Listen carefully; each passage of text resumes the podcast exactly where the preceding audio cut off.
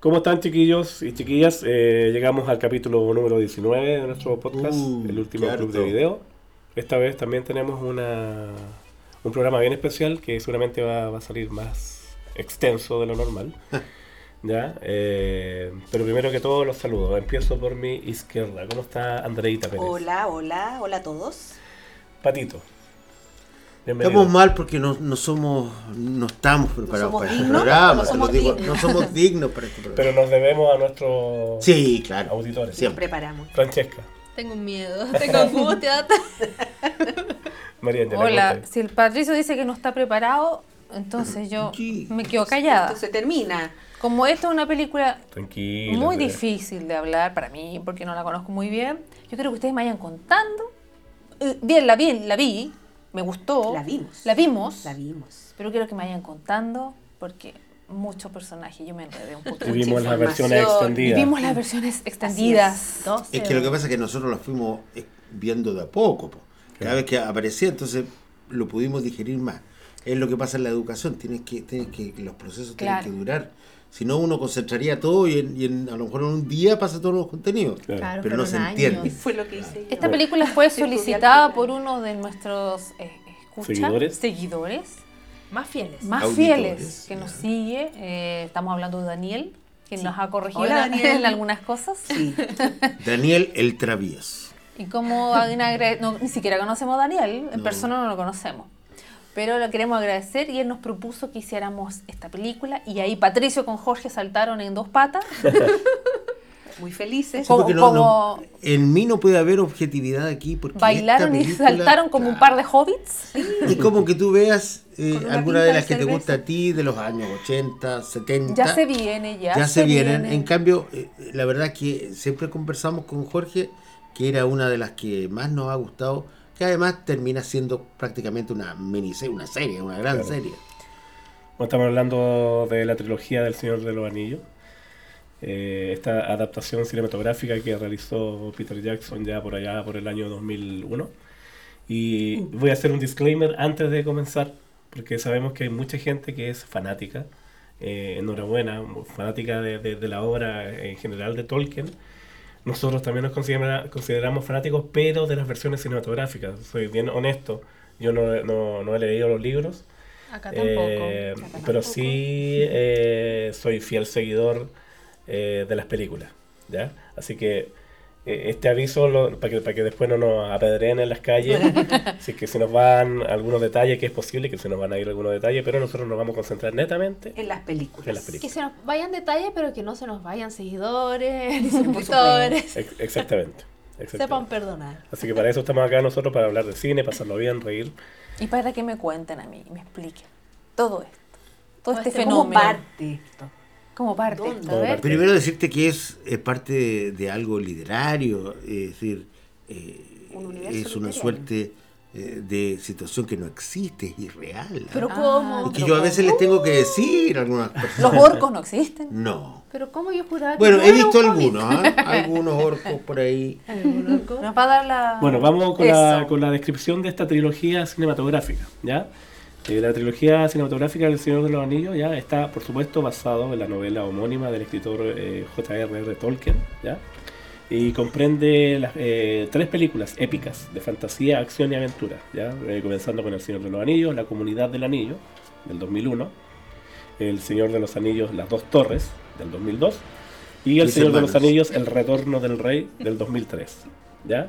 Eh, las tres películas fueron escritas, producidas y dirigidas por Peter Jackson, este director neozelandés, ya que, que era muy en los 80, tenía algunas películas muy de clase B, eh, pero que son recordadas ahora como casi películas de culto. Eh, entre medio, me recuerdo una que se llama Bad Taste, que son películas como de zombie, muerte y media slasher.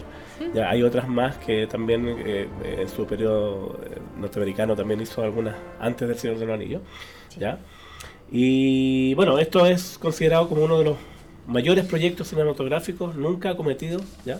con una recaudación eh, global de más de 2.900 millones de dólares. ¿ya? El, el proyecto duró ocho años eh, con la filmación simultánea de las tres películas. y fueron rodadas enteramente en la tierra na- natal de Jackson, ¿ya? en Nueva Zelanda. Aquí un paréntesis también que fue súper inteligente también el gobierno de Nueva Zelanda en, en acoger... De las eh, facilidades, producción. claro. Sí, sí, acoger esta producción, o sea, eh, eh, ahí eh, yo, yo soy muy de ver también los behind the scenes, cómo se hace la película, y hay una visita del primer ministro de la época eh, neozelandés al, al set eh, del Señor de los Anillos, casi abrazado de Peter Jackson, y lo que, lo que generó un, un incremento como del 500% de turismo Sí. en Nueva Zelanda, ¿ya? En los sets y todo ese Sí, tipo de pues, cosas. Cuéntame, ¿el primer ministro era hobbit o algo así? No, era un elfo. Estaba a Es punto de ser. Una leyenda urbana, o lo soñé, o lo escuché, que pensaron hacer locaciones en Chile.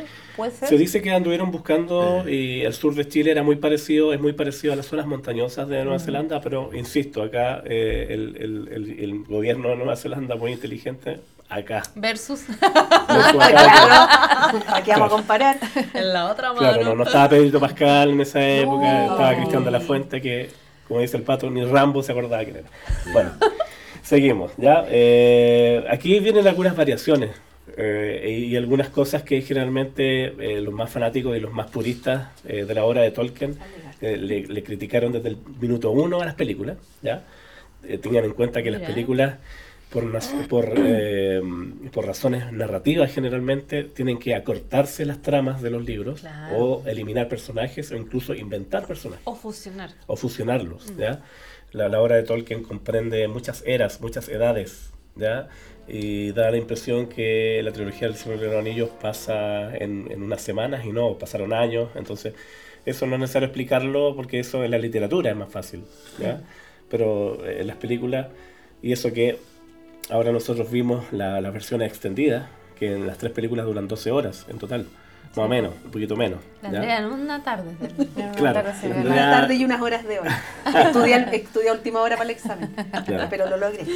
Bueno, y se centra, eh, para ir terminando con esta descripción, se centra en, en la historia de Frodo, ¿ya? Frodo que es un hobbit, ¿ya? Y que tiene que emprender un viaje para destruir el anillo único de poder, ¿ya?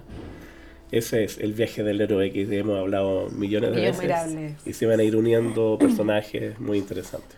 Volver- Comenzamos. Volver a Grecia. Entonces Exacto. comenzamos con la primera parte. Quiero que me expliquen y me cuenten y le cuenten a todas nuestras eh, auditores que hablemos sobre la comunidad del anillo. Francesca, ¿Yo? tú vas a hablar de Legolas, que según yo no le queda bien el rubio, pero bueno, eso es par- punto aparte. Y Gimli, Ya. que era el enano, ¿cierto? Está bien, acepto el desafío, hablaré de ellos dos. Eh, yo quise hablar de, de ellos porque me encanta la dupla, esta dupla de amor-odio que hay entre ellos dos. Eh, siento que en muchos momentos de la película son el alivio cómico, por lo tanto yo obviamente, no sé si se habrá dado cuenta, yo me río un poco, de buena para reírme. Eh, como fiel a, a como soy yo. Legolas, ¿quién es? Interpretado por Orlando Bloom, que según acá dice no le queda el rubio. No le queda el rubio. Ah, Uno se termina acostumbrando. Sí, uno se acostumbra. Sí, pero la primera impresión. Pero él, nosotros no lo conocíamos antes, lo vimos así. Eh, fue como su primera película, por lo que yo tengo entendido. Eh, casado actualmente con la Katy Perry. Bueno, eso fue un detalle rosa, pero siempre está bueno Ah, decirlo. Él es un elfo, es un elfo del Bosque Negro, eh, donde nosotros siempre lo vamos a conocer por su habilidad con el arco y la flecha, que obviamente como buen cazador de, dentro de eh, este bosque fue desarrollando. Eh, y además con- tiene una visión espectacular y una visión nocturna que ayudó mucho a esto de la comunidad. Él llegó a este concilio en donde se juntan a, a conversar respecto de qué se va a hacer con el anillo, porque él venía con una información súper importante respecto a que Gollum, lo dije bien, Gollum. Gollum, perdón, eh, lo habían agarrado los orcos y le habían sacado información de que el anillo de poder estaba dentro de la comarca, por lo tanto él llegaba con esta información y se encontró además con este concilio en donde voluntariamente acepta acompañar a Frodo en representación de los elfos. Por otro lado, Gimli, que le tenía obviamente que mala a Legolas porque su familia, incluso el mismo padre de Legolas, había dejado abandonado a los enanos, porque Gimli era el enano, eh, había dejado abandonado en una batalla. Y de ahí viene el Sangre odio en parido entre las dos especies. Entonces, eh, al ver Gimli que este Legolas se, se va a ir con, con Frodo, él también quiere ir más o menos así como puedo decir, si va a ir el, el elfo, yo también voy a ir. Eh, y están constantemente en esta batalla de yo soy más que tú, yo salto más lejos, eh, yo a mí no me da frío. a mí- Mato más. Yo más mato más. y el momento de las batallas era quien mata más. Claro. Eh, finalmente se hacen muy buenos amigos, nunca lo reconocen como te quiero, pero con todo lo que vivieron, por supuesto que sí. Él viene de la familia que eh, acompañó a Bilbo Bolson en la, en la historia de la, la historia de, del Hobbit. Que no vamos a hablar hoy día de eso porque vamos a hablar del Señor de los Anillos. En resumen, esos son esos dos personajes que a mí me tocó. ¿Tú definirías, perdón, definirías de clase alta a los elfos? Eran como una raza superior. Para mí. Como de raza alta, sí, pues, Sí. y además no, de clase alta. de clase alta. son Rubio, elegancia, lindo y flaco. Ah, Eran finos, elegantes, Bueno. rubios, delgados. delgados. situación que Todo. igual ahora... Y tenían poderes. Y tiene poder especial. Bueno, pero situación que ahora, eh, con la serie que se hizo, eh, se puso como en, en cuestionamiento esto de que los elfos tenían que ser al- altos y rubios. Sonarios, en el fondo. Y in- incluyeron en la serie a uno de raza negra. Morenazo. sí, que, ta- claro. que obviamente que los fieles a Tolkien estaban indignadísimos. Es porque, claro, según, según los libros, que no hablaremos acá, pero, pero como ya quedó el, el dato acá, sí, eh, no aparecen eh, los elfos, no hay elfos No hay de, de- elfos. de color. Eh, y sobre todo el, el tipo de elfo, porque dentro de los elfos hay distintas razas, los del bosque y están los elfos silvanos, que, Es- sí. que precisamente son esos los, los del bosque, ya eh, esos son los más rubios de todos. ¿Ya? Eh, o los más como, como, como aspecto más nórdico, ¿ya? Eh, ¿Les parece si damos un contexto un poco de, de- de- de la historia del Señor de los Anillos? Eh, de la historia cinematográfica, en este caso, porque claro, hemos hablado de que, de que se juntaron eh, en esta reunión, Sí. eh, pero démosle un poco el contexto, o sea... si ¿De qué reunión yo estaba hablando? Claro. Lo que pasa es que la, la- la película parte eh, contando la historia de- de- del anillo y hace 3.000 años atrás que se generó una gran batalla entre los hombres en la Tierra Media y los, eh, los orcos y liderados por Sauron, este, este personaje que es el más poderoso y oscuro de, de- de- de los- de los malos en este caso. De la galaxia. Eh, y él tenía el anillo de poder, que eh, el anillo de poder fue, junto con otros más, fueron entregados a, a distintas razas, pues, a los hombres, a los enanos, a los elfos, pero este anillo de poder era más poderoso que todos porque los dominaba a todos. Por supuesto, los hombres cayeron en todo, eh, Mm. como, como siempre la embarran, La debilidad. En la debilidad, y porque debe ser más poderoso, y rápidamente eh, cayeron y bajo lo- los efectos de Sauron, ya que es lo que él quería, ya y, y los elfos, los enanos, en fin, cada uno con, su, con sus atados, y claro, de ahí viene también esa re- re- rivalidad entre enanos y, y elfos. Pero en esta batalla final, donde se trataba o, o había que destruir el anillo, eh, tenemos este relato épico que Isildur, ya que era el rey de Gondor, eh, le corta la- el dedo a Sauron y el anillo salta. Salta. Eh, Sauron le destruye la espada y toda la cosa y desaparece Sauron. Lo derrotan. Entonces ahí era el momento para destruir el anillo ahí en ese, en ese, en el monte del destino Tirándolo al, al río al de fuego de ahí a donde había nacido. Entonces Elrond, ya que es uno de los elfos que vamos a conversar un rato más, invita a Isildur a, a destruir el anillo. Isildur no quiere y le dice que se lo va a quedar. Y, y ahí nuevamente los hombres fallan a- Ante eh, la tentación claro. una vez más. Entonces, cosa, pasó el tiempo, él se lo quiso llevar a Gondor, en fin, y el anillo traicionó, porque el anillo quiere volver donde Busca. su amo. Es terrible malo. Y, y es eh, traicionero. Traicionero. Entonces eh, traicionó a Isildur, a Isildur, lo mataron y se perdió de- en el agua. Ya. Y por razones X lo he encontrado por Bilbo el anillo y se lo lleva a la comarca. Y ahí empieza la historia de que nuevamente Sauron está re- eh, quiere renacer o quiere ah, tomar su forma física, pero necesita El anillo. Está en anillo. busca de su anillo. ya. Entonces, eh, descubren que está en la comarca. Gandalf, muy inteligente, descubre que, que- que es el anillo del poder y eh, Frodo toma la, la tarea de llevarlo a Mordor. ¿ya? A. Para destruirlo. Claro, y ahí se juntan, después de una serie de cosas que van pasando en la trama, pero se juntan en este consejo, en, eh, precisamente en, en Rivendell, donde vive Elrond con todos los elfos, y él convoca esta reunión a todas las razas de buena voluntad para ver qué se va a hacer. Y llegan los enanos, llegan Buena los elfos, voluntad. llegan los hombres, y ahí se produce esta reunión. La, esta comunidad del anillo. Exactamente. Y hablando de esta comunidad, cuéntanos quién es Gandalf. Bueno, Gandalf es uno de los personajes más poderosos eh, de la Tierra Media, tiene miles de años. Eh, se dice que fue enviado por los mismos dioses, ya un poco para junto, él junto con otros magos en realidad. Eh, después en el Hobbit vamos a ver otro mago que es el Radagast, en fin. Pero Gandalf en sí, junto con Saruman, eran eh, eh, magos que vienen un poco a la, a la Tierra como a equilibrar las fuerzas y ayudar precisamente a los hombres que son los que más Más débiles. Débiles. débiles y a equilibrar las fuerzas. ¿ya? Eh, ellos tienen prohibido intervenir, Como Superman. claro.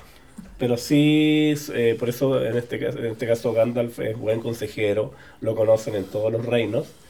Pero si tú lo ves, eh, viste pobre. Eh, no hace alarde de su, de su magia, sino que es conocido por fabricar eh, artificiales. Y viene de gris.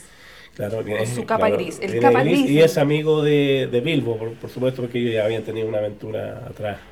Después se ve en el Hobbit. Ahora, eh, Andrea, háblanos del personaje principal.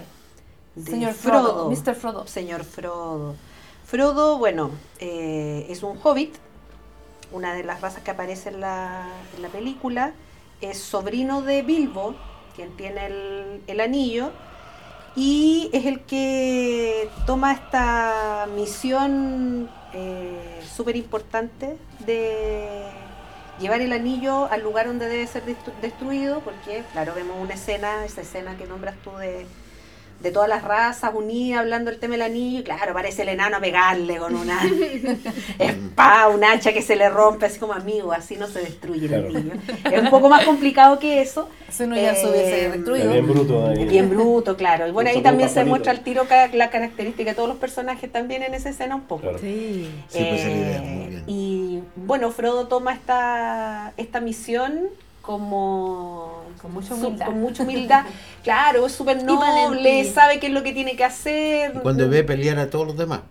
Sí, después vamos a hablar de esa escena. pues ya vamos a hablar de esa escena. Pero a mí me gustó, el, me gustó, un- es un, encuentro yo que es un buen personaje principal. Está, está bien hecho, está bien actuado. Me gusta el actor también que lo interpreta. Yo me lo imaginaba cuando dijeron que él lo iba a hacer, uno conociendo lo poco que conoce del universo El Señor de los Anillos, que él iba a ser Frodo, fue como, claro, él es. Claro. Con esos ojazos. Pasa por muchos estados también. También pasa por muchos Mm. estados, pero es el que menos eh, menos conflictos tiene con el tema de, de quedarse con el anillo. Él siempre entiende la misión que tiene. Exacto. Nunca hace, porque a todos en algún momento caen unos más agresivos que otros, pero él siempre se mantiene casi siempre en toda la película. De hecho, hablan, hablan. Hablan de que, de que él ha demostrado... Hay, hay una conversación que tienen Elrond con Gandalf, porque eh, originalmente el anillo lo tenían... lo- bueno, había la posibilidad de que se quedara en, en, en, eh, donde los elfos, ahí en, sí. en Rivendell, y Elrond es súper tajante y le dice, ¿sabes No. qué? Aquí no, porque no ya. Sauron ya sabe que está acá, nos van a atacar a nosotros, y ya los hombres ya nos fallaron ya. Y ahí le dice, yo estuve hace 3.000 años cuando Isildur, en fin. Además Eh, se van a ir. además se van a ir. ¿De Se están yendo los elfos de la ¿Los Tierra Media. Claro, entonces, entonces eh, ahí hacen el comentario de que Frodo ha demostrado tener eh, harta como capacidad para, para, para resistir Mm. el- el- el- el- todo lo que le produce el anillo. Y después vamos a ver cómo termina él físicamente. Pero, pero todo en algún momento van a ser seducidos o El anillo es muy, muy, muy inteligente porque los llama, los llama y, y los llama con, con sus debilidades. Y además a esa altura Frodo había resucitado, prácticamente ya estaba casi muerto. Claro. Eh, producto del anillo, pues, de- del, del daño que le hacen estos jinetes. Claro. Que lo dejan Los- herido para siempre. Él dice momento. Sí, pues de- muchas veces él se tocaba ese lugar. Yo creo que eh, alcanzó a salir justo a tiempo de la comarca porque ya los, los Nazgûl, que eran los señores estos Uh. oscuros, ya que eran, eran, eran precisamente parte de reyes, habían sido reyes del pasado, que habían sido seducidos por los anillos y que ahora eran sirvientes de Sauron. Esto eran ellos sentían la presencia del anillo e iban y mataban a quien lo tuviera. Entonces, claro, llegaron a la comarca o cerca de la comarca y... y- y- Fue porque Bilbo y se lo puso. Claro. Porque Claro, antes no se lo había puesto. Y ahí el, Claro. el, el Frodo y compañía, con Merry, con Pippin y con Sam, ¿ya? Que ahí, ahí están los otros hobbits que se le unieron a, esta, a este viaje, porque inicialmente Frodo y Sam eran los, los que iniciaron. Tranquilo que ya viene, ya, ya viene. Eh. Se viene, se viene. Se viene. Sí. Los jueves. Yo quiero eh, comentar lo de Jorge. Eh, en la primera parte ya yo empecé a ver la película, no conocía a Tolkien y efectivamente me empezó a seducir toda la historia, ¿no? Pero, y por eso que nos gusta tanto, ¿eh? yo por lo menos empecé ahí a desesperarme en el cine. Primera vez, fíjate, que yo... term- No, segunda, porque también me pasó eso una vez con, ¿Con la una maldición? película. Claro, pero no, no, no. No, eh, empecé a desesperarme porque venían tras mí. O sea, tras de mí. O sea, eso, esos eh, Esos caballos con esos jinetes. Venía, además que yo he leído mucho de los jinetes del apocalipsis y todo, me pareció como una imagen de eso. Sí. Y, y no paraban, no, no reflexionaban, no tenían sentido. O sea, era realmente impresionante. Y cómo estas pobres criaturas, los jóvenes, ¿no es cierto? Chiquititos, si no, pregúntenle a sus dobles. O sea, chiquititos, chiquititos tratando de arrancar, saltando por la eh, hacia la hacia el, hacia el, el lago, ¿no es cierto? Eh, tratando de, de- de desaparecer para que no lo pillen los este, los demás. Eh, después cuando llegan a la, al- a, a la- a La buscar, a, a buscar al, al, al Montaraz, ¿no es cierto? Eh, a Trancos, entonces eh, empiezan, eh, empieza el tema de que los siguen buscando, eh, arrasan la puerta. Oye, me acuerdo de todo. Sí. Eh, eh, posteriormente acuchillan almohadas, ¿no es cierto? Claro. Y ellos están al otro lado. O sea, realmente eso a mí, por lo menos, me tenía así de tenso que cuando terminó, claro, yo sabía que, podía ser trilogía, lo que fuera, pero cuando terminó la primera parte, lo único que quería yo es seguir viéndola. Es como, las O sea, dos, por favor, que va a pasar mucho rato. No, y en eso que tú estás comentando recién, conocen al personaje que te toca hablar. Pero claro que sí, pues, El mejor che. personaje de la. El mejor personaje, mira. Mira, yo te pasa Ahora, es que ahora hacen un tango. es una pe- estamos hablando de Aragón. Es una persona que vivió en Argentina y basta con vivir un ¿Aragón tiempo en o Argentina. Vigo Mortensen? Mortensen. Como lo mismo. por pensar. Es lo mismo. Y bueno, aparte de la situación esta de, de ser de Argentina, es, eh, Dale, no es, no es la persona- vivió en Argentina. es la persona que Para tiene que algún momento, ya. en algún momento, tiene que asumir ser el rey. Pero está viviendo una vida, es como no andaba muerto, andaba de parranda. Bueno, no era parranda, pero eh, estaba un poco alejado de ese primer, de ese primer eh, primera línea, como. Luego, en el transcurso de toda eh, esta película, esta trilogía, nos vamos dando cuenta cómo va asumiendo su rol en esta vida, que es la que tiene que eh, desarrollar. Incluso con otros reyes también se discute, ¿no es cierto? Porque hay uno que lo está reemplazando, hay el Senegal, ¿no es cierto? Hay o- Senescal. a- a- Senescal, el, al- Senegal. el- el Senegal, el país. Eh, hay otro que en términos generales hubo que revivirlo porque ya estaba absolutamente absorto en una realidad concreta de, la- de los magos eh, negativos. O sea, es el personaje que lleva todas las batallas. Cuando yo le- les digo como broma, pero es verdad, eh, que tres horas y media yo cortaría los, la- eh, etapas de amor, ¿no es cierto? Y me quedaría en una hora y media bien compacta, ¿no es cierto? Bueno, pero es verdad que en esa hora y media estaría él, porque él casi siempre está en todas las batallas. ¿no? Y no es Capitán Araya. No, Él efectivamente. ah, ahora, algunos integrantes de este podcast están enamorados del personaje, del actor, De del ambos, de argentino. ambos. Del actor momento del para personaje y de, Sí, de es ambos. que Capitán Fantástico es lo mejor. ¿Y la gente sabrá que vivió en Argentina y habla argentino? Sí. Habla- Habla muy bien castellano Busquen argentino. en YouTube una, en- entrevistas de él hablando en, en argentino, porque no podemos decir que habla español. Y es fanático de San. Lorenzo Almagro. Sí, pues las, en las alfombras rojas él siempre va con su insignia, en algún lado está. Y tiene unas anécdotas muy interesantes de que viene a Argentina regularmente y va a los partidos y ha tenido ahí experiencias con las barras bravas rivales. Muy notable. Sí, Muy notable. Pero entonces voy, voy ahí, estoy saliendo corriendo de la cancha de Newells. corriendo, sale corriendo. Me están tirando piedras, rocas, palos, claro. de todo. En serio, ¿eh? Y este, corriendo y están cayendo cosas. Y este, y uno que grita, actor puto, ponete el anillo y desaparece. Me caigo de rodillas. Mato la risa. Sos un capo. Y están cayendo piedras. Y dicen, vamos, amigo. Al, al, al micro y salimos corriendo. Cuando parece desaparece. Sí, pero se. Ahí cuando te das cuenta, Eso es decís, lindo. ¡Ese era Frodo, pelotudo! Bueno, pero él, además, cuando va asumiendo su rol, ustedes se habrán dado cuenta que era un rol de liderazgo muy positivo, porque eh, los otros también tenían en algún momento liderazgo, pero o se iban a las partes nebulosas de esta historia o, o tenían sus propios intereses. En cambio, él era el único que a todos los eh, hacía reaccionar. Por ejemplo, les voy a dar el caso cuando eh, en algún momento ocurre un, un episodio, cuando está terminando el primero, ocurre un episodio bien nefasto para toda la comunidad del anillo y él los sube, les sube el ánimo, los hace pararse, les hace arrancar porque vienen los orcos, etcétera. Ese es el personaje que me tocó, estimada María Ángela. ¿Quedamos todas conformes con Aragorn? Un suspiro, entonces. No sé, aquí no se puede hablar en serio. ¿eh?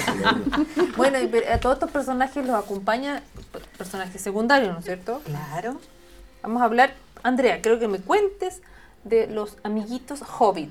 De, De los niños. De los niños. También conocidos como Sam, niños. Pippin y Mary. Bueno, Sam es quien eh, toma como suya también la misión de acompañar a Frodo, de protegerlo, de Era su cuidarlo. Sancho Panza, ¿no es cierto? Claro, podría, podría tomarse así y, y él lo dice. O sea, yo juré protegerlo, juré acompañarlo y así como... Y siempre lo respetó, siempre, siempre lo Si usted no puede caminar, yo lo voy a llevar, ¿cachai? Si usted no tiene para comer, yo le voy a dar de mi comida, entonces... Me acordé del meme San Valentín. San Valentín. Perdón. Pero bueno, pero bueno. No, no, no, no, no, Bueno. no lo he visto, ahí, Y tenemos también a los otros dos hobbits, que es eh, Pippin y Merry, que entran en esta... Fueron de menos a más ellos, ¿ah? Claro, entran en toda esta historia de, de casualidad de sapos que se encuentran. Si no, algo-. Claro, Niños, ¿por Sobre todo niños? porque claro, son unos niños y claro, ellos también le dan un poco el toque humorístico, eh, como esa liviandad del- de, las tallas, del tema del desayuno, que comían como tres, que yo también aplico eso en mi vida, así, estoy como los hobbits, voy en mi segundo desayuno, me falta uno, todo Con razón, ahora entiendo tantas Eh, cosas, Francesca. Y también van de menos a más como todos los personajes de los hobbits, porque la gracia de los personajes, y por eso yo los elegí, van de menos a más porque nadie espera nada de ellos.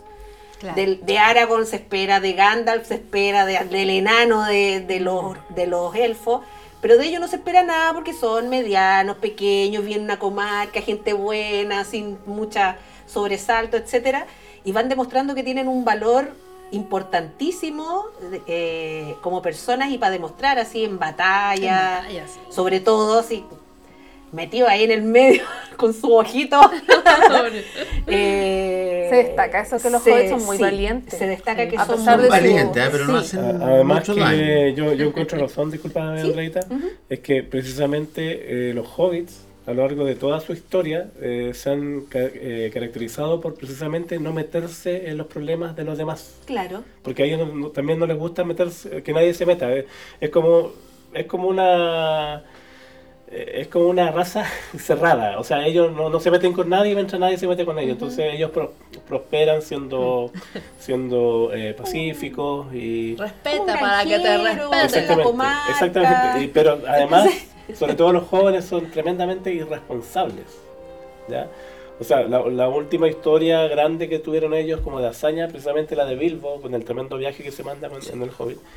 Pero más allá de eso, no. O sea, ellos prefieren no meterse con nadie y toda la cosa. Entonces, por ende, Sí. son, eh, sobre todo Merry y Pippin, son tremendamente irresponsables. Sí, y meos pasteles también. Sí. algunas escenas producen enojo en otros personajes, los tienen que retar porque son muy metidos, muy curiosos, pero esa curiosidad finalmente termina per- perjudicando en muchas escenas a toda la comunidad o a todos los que están. Pero eso es lo que me gusta de los personajes de los jóvenes, que van de menos a más. A mí me gusta cuando se meten con los árboles, aunque Patricio odia esa A parte. mí también me gusta mucho si Cuando van arriba del... Pues me atacan y yo no he El ataque. estamos atacando, Es solamente que la reunión de pauta tú dijiste Yo no he eso, dicho nada. Que era lo peor la parte de los que- árboles. que también había que sacar eso y que esa película dura media hora. Ah, bueno. Pero ese, ese- esa complicidad Y que- sacaron otras cosas que eran muy importantes. ¿Cómo porque cuál? Jorge me hizo ver las, las eh, Extendidas. extendidas, ¿no es cierto? Las películas duran un poco más, pero aparecen cosas que se conectan, pero mucho mejor. Muchas gracias, Jorge. Sí, pues uno, uno se, se... Se entienden más sí, cosas. sí, te responde Sí. muchas dudas. Por ejemplo, que el argentino tenía como 90 años. Sí. ¿verdad? Siete. Y ahí te echaste una talla muy buena, por favor, de Vio los recitales de Gardel. No. Libertad Lamarque. Bueno, tenemos A la que Mirta Aragorn, A Mirta, Claro. sí, con el Salió con de Mirta.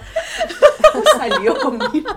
Ya, eso ya es burla. ¿eh? ya, bueno, eh, ¿Cómo tenemos que Aragorn, como bien dijo Pato, eh, al principio eh, es eh, mostrado como este montaraz, que se le dice, de hecho se llama Montaraz. Trancos, ya, y él se, se encuentra casi de, de casualidad con, con estos chicos hobbits que llegaron a la posada porque ellos querían juntarse con Gandalf, pero tenemos que Gandalf había sido apresado por Saruman, entonces no llegó a No pudo llegar. Entonces ahí precisamente el, el- el- el Aragorn toma la, la- la misión de proteger a estos hobbits y llevarlos a Rivendell. ¿ya? Porque Merrin, Sí, Pippin, claro. borrachos, empiezan a hablar en la posada, que ahí está claro. mi amigo Lo Frodo. más, lo más que tenían que hacer es era, pasar era piola. dejar y- el nombre de Frodo Baggins atrás. ¿no? Claro, verdad. Claro. Baggins. Claro. Y.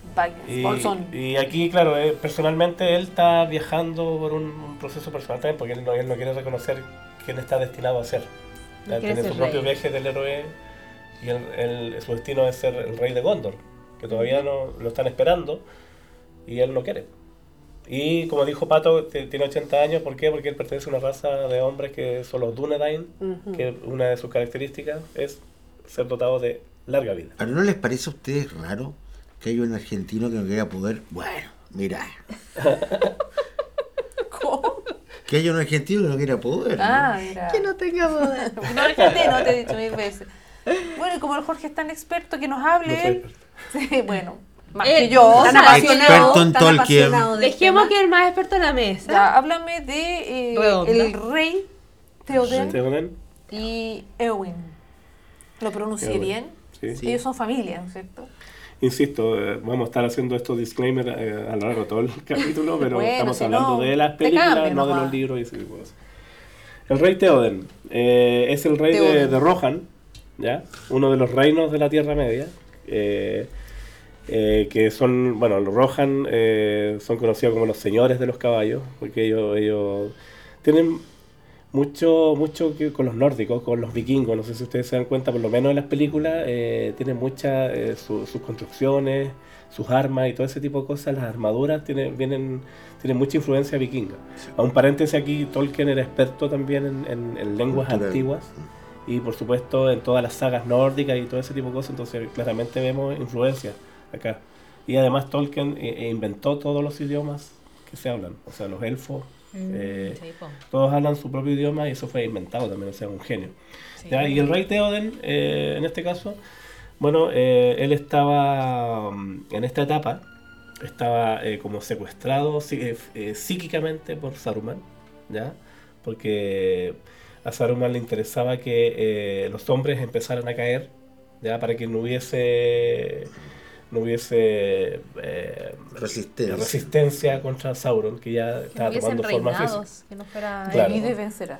Exactamente, entonces ahí eh, tenía también eh, a otro personaje que era el, el Grima, el lengua de serpiente, que era esta especie de consejero y que le metía cosas en la cabeza a, a Theoden. Chucky, el Y- muñeco diabólico. Y claro, o sea, el rey lo- era lo, hacía, capitán del Titanic. lo hacía eh, tener puras eh, Perdón. decisiones equivocadas, pues entre ellas eh, desterró a Eomer, eh, uno de sus principales hombres, que era su sobrino, eh, que era un gran héroe con- junto con todos los Rohirrim, los, los- los ejércitos, y lo desterró. Entonces, claro, ahí fue dividiendo un poco a este país, ¿cachai? Y, eh, y eso, hasta que la llegada de Gandalf ya lo, lo- lo- lo libera. Y. Eowyn, bueno, era, era su sobrina, ¿ya? También eh, eh, al principio se muestra como, como la típica princesa, eh, eh, que como que no sirve para nada y nos damos cuenta que es una guerrera eh, preparada, sabía usar eh, la espada, en fin, y bueno, al final en la tercera película vemos que asiste a batalla y Heroína. lo mejores. ¿ya? Y eh, eso, pues, el- el- la gran pena de ello es que en una emboscada de los orcos eh, muere, o es herido de muerte el hijo ¿ya? de, de que se llama Theored, ¿ya? y llega herido y al final muere y era el heredero al, al trono. Entonces, eh, después eh, Eowyn va a quedar como la, la sucesora de Theoden, ¿ya? al no tener hijos. Pero es mujer. Eh, pero para ellos no es problema. Lo que pasa es que al principio la, la toman o es ejerce labores de princesa porque él, ella quiere ir a la batalla porque Sí. todos sabemos que sabe. Pero entonces eh, el Theoden no, la manda así como no, anda a este A cargo. jugar a la de- muñeca. claro, no, no a jugar a la muñeca, pero. A cuando- cuidar al pueblo. Cuidar al pueblo. Sí, porque Cuidar al- ellos sufrieron una emboscada ya de los de, de- de los de los orcos y, y la manda a ella así como no, protege a los demás y, y los hombres van al la Van a batalla. la Pero igual alguien tenía que llevar al pueblo porque iban todos llorando. Había Claro. que, había que liderarlo que también. a llegar Sí. su tiempo. Además, se trató de comer a la Argentina. También. Hizo todo lo Y el argentino no lo logró. No le por- gustó la obviamente no le gustó, punto. No le gustó la comida, ¿verdad? Pero trata de disimular. Ay, es una sopa asquerosa. Está buena y ya todo feliz, ¿verdad? Y la iba a votar. Sí, volvió. ¡Ay! pone una cara de pucha, me que- la voy a como tener que, se quema. Y ahí ella les dice, oye, eh, parece que están equivocados acá porque tú me dices que tú conociste a mi abuelo, que fuiste a batalla con mi abuelo. Y Sí, ahí ella le dice, Con "Lo que pasa, Carlito Garreta. cabrita, es que tengo como 80 años. Claro. Abuelito. Abuelito. Eh, abuelito. Un Sugar daddy quería ser. claro. Y háblame de Galadriel y de Elrond. Ron, perdón. Bueno, Galadriel es una, Galadriel. una de las elfas. eh, es como una. Bueno, ahí le dicen que es una hechicera elfa, pero en realidad es, una, es un personaje de mucho poder eh, en El Señor de los Anillos. eh, vive también en el. en el bo- hay una risa acá que me. Le dicen la coñi también. Me acordé de esa, de la escena que ah, se pone así como mis ataques que me dan de Cuando, cuando la comunidad, eh, recordemos que cuando la comunidad eh, pasa por, es- por, por Moria, por, por las minas de Moria, y, y pierden a Gandalf, Uy, Oh, No. ¿ya? Eh, un poco quedan, o sea, la única opción es ir a meterse al bosque, ir en busca de, de- de los elfos y, y ya eh, Galadriel ya lo- como que intuye y de hecho eh, como que es buena para hablarles en, a- Ay. a- psíquicamente a, a- es poder. De hecho, domina a todos los otros. Sí, de hecho le está hablando a todos al mismo tiempo, cosas Claro, a todos los magos. Claro, e- e- es, muy poderosa ella y, y yo creo que ella también es es eh, es súper importante en este um, en la comunidad y sobre todo en darle la fuerza a Frodo y en decirle que, Tú eres el único que Tú puede eres el único que puede claro. hacerlo. Si no, nadie va a poder. claro, aunque podría, o sea, Frodo deliberadamente le ofrece el anillo, sabes que quédatelo tú y ella le dice no, porque si yo lo, lo tengo con, con lo poderosa que soy, voy a Se transforma en mí. No se lo dijo en esas palabras, lo digo el tiro. Claro, se lo demostró. Lo mismo que en su momento le dijo Gandalf, o sea, le dijo, no me claro, tientes, Sí. claro. porque yo por el deseo de hacer bien, a través de mí ejercería un poder i- in- increíble. Y lo ¿Hasta dónde mismo hace con Aragorn también, en algún instante. Claro, claro, pero Aragorn como es, no es tan poderoso porque no es mago ni nada, él, él lo único que siente es, es que lo llama y se le puede usar, pero al final resiste. si al fin- lo- lo- los, que, los que tuvieron mayor conflicto con el anillo fueron Boromir, Así ya vemos cómo termina, vamos a ver cómo termina. Y No, pero en algún momento se le ofrece Frodo a- a- a- al argentino y, y- y- y él le cierra la mano. Le cierra la mano. Sí, sí, sí. Sí, qué lindo. Bueno. Muy encantadora esa parte ¿Y que cuentas tú.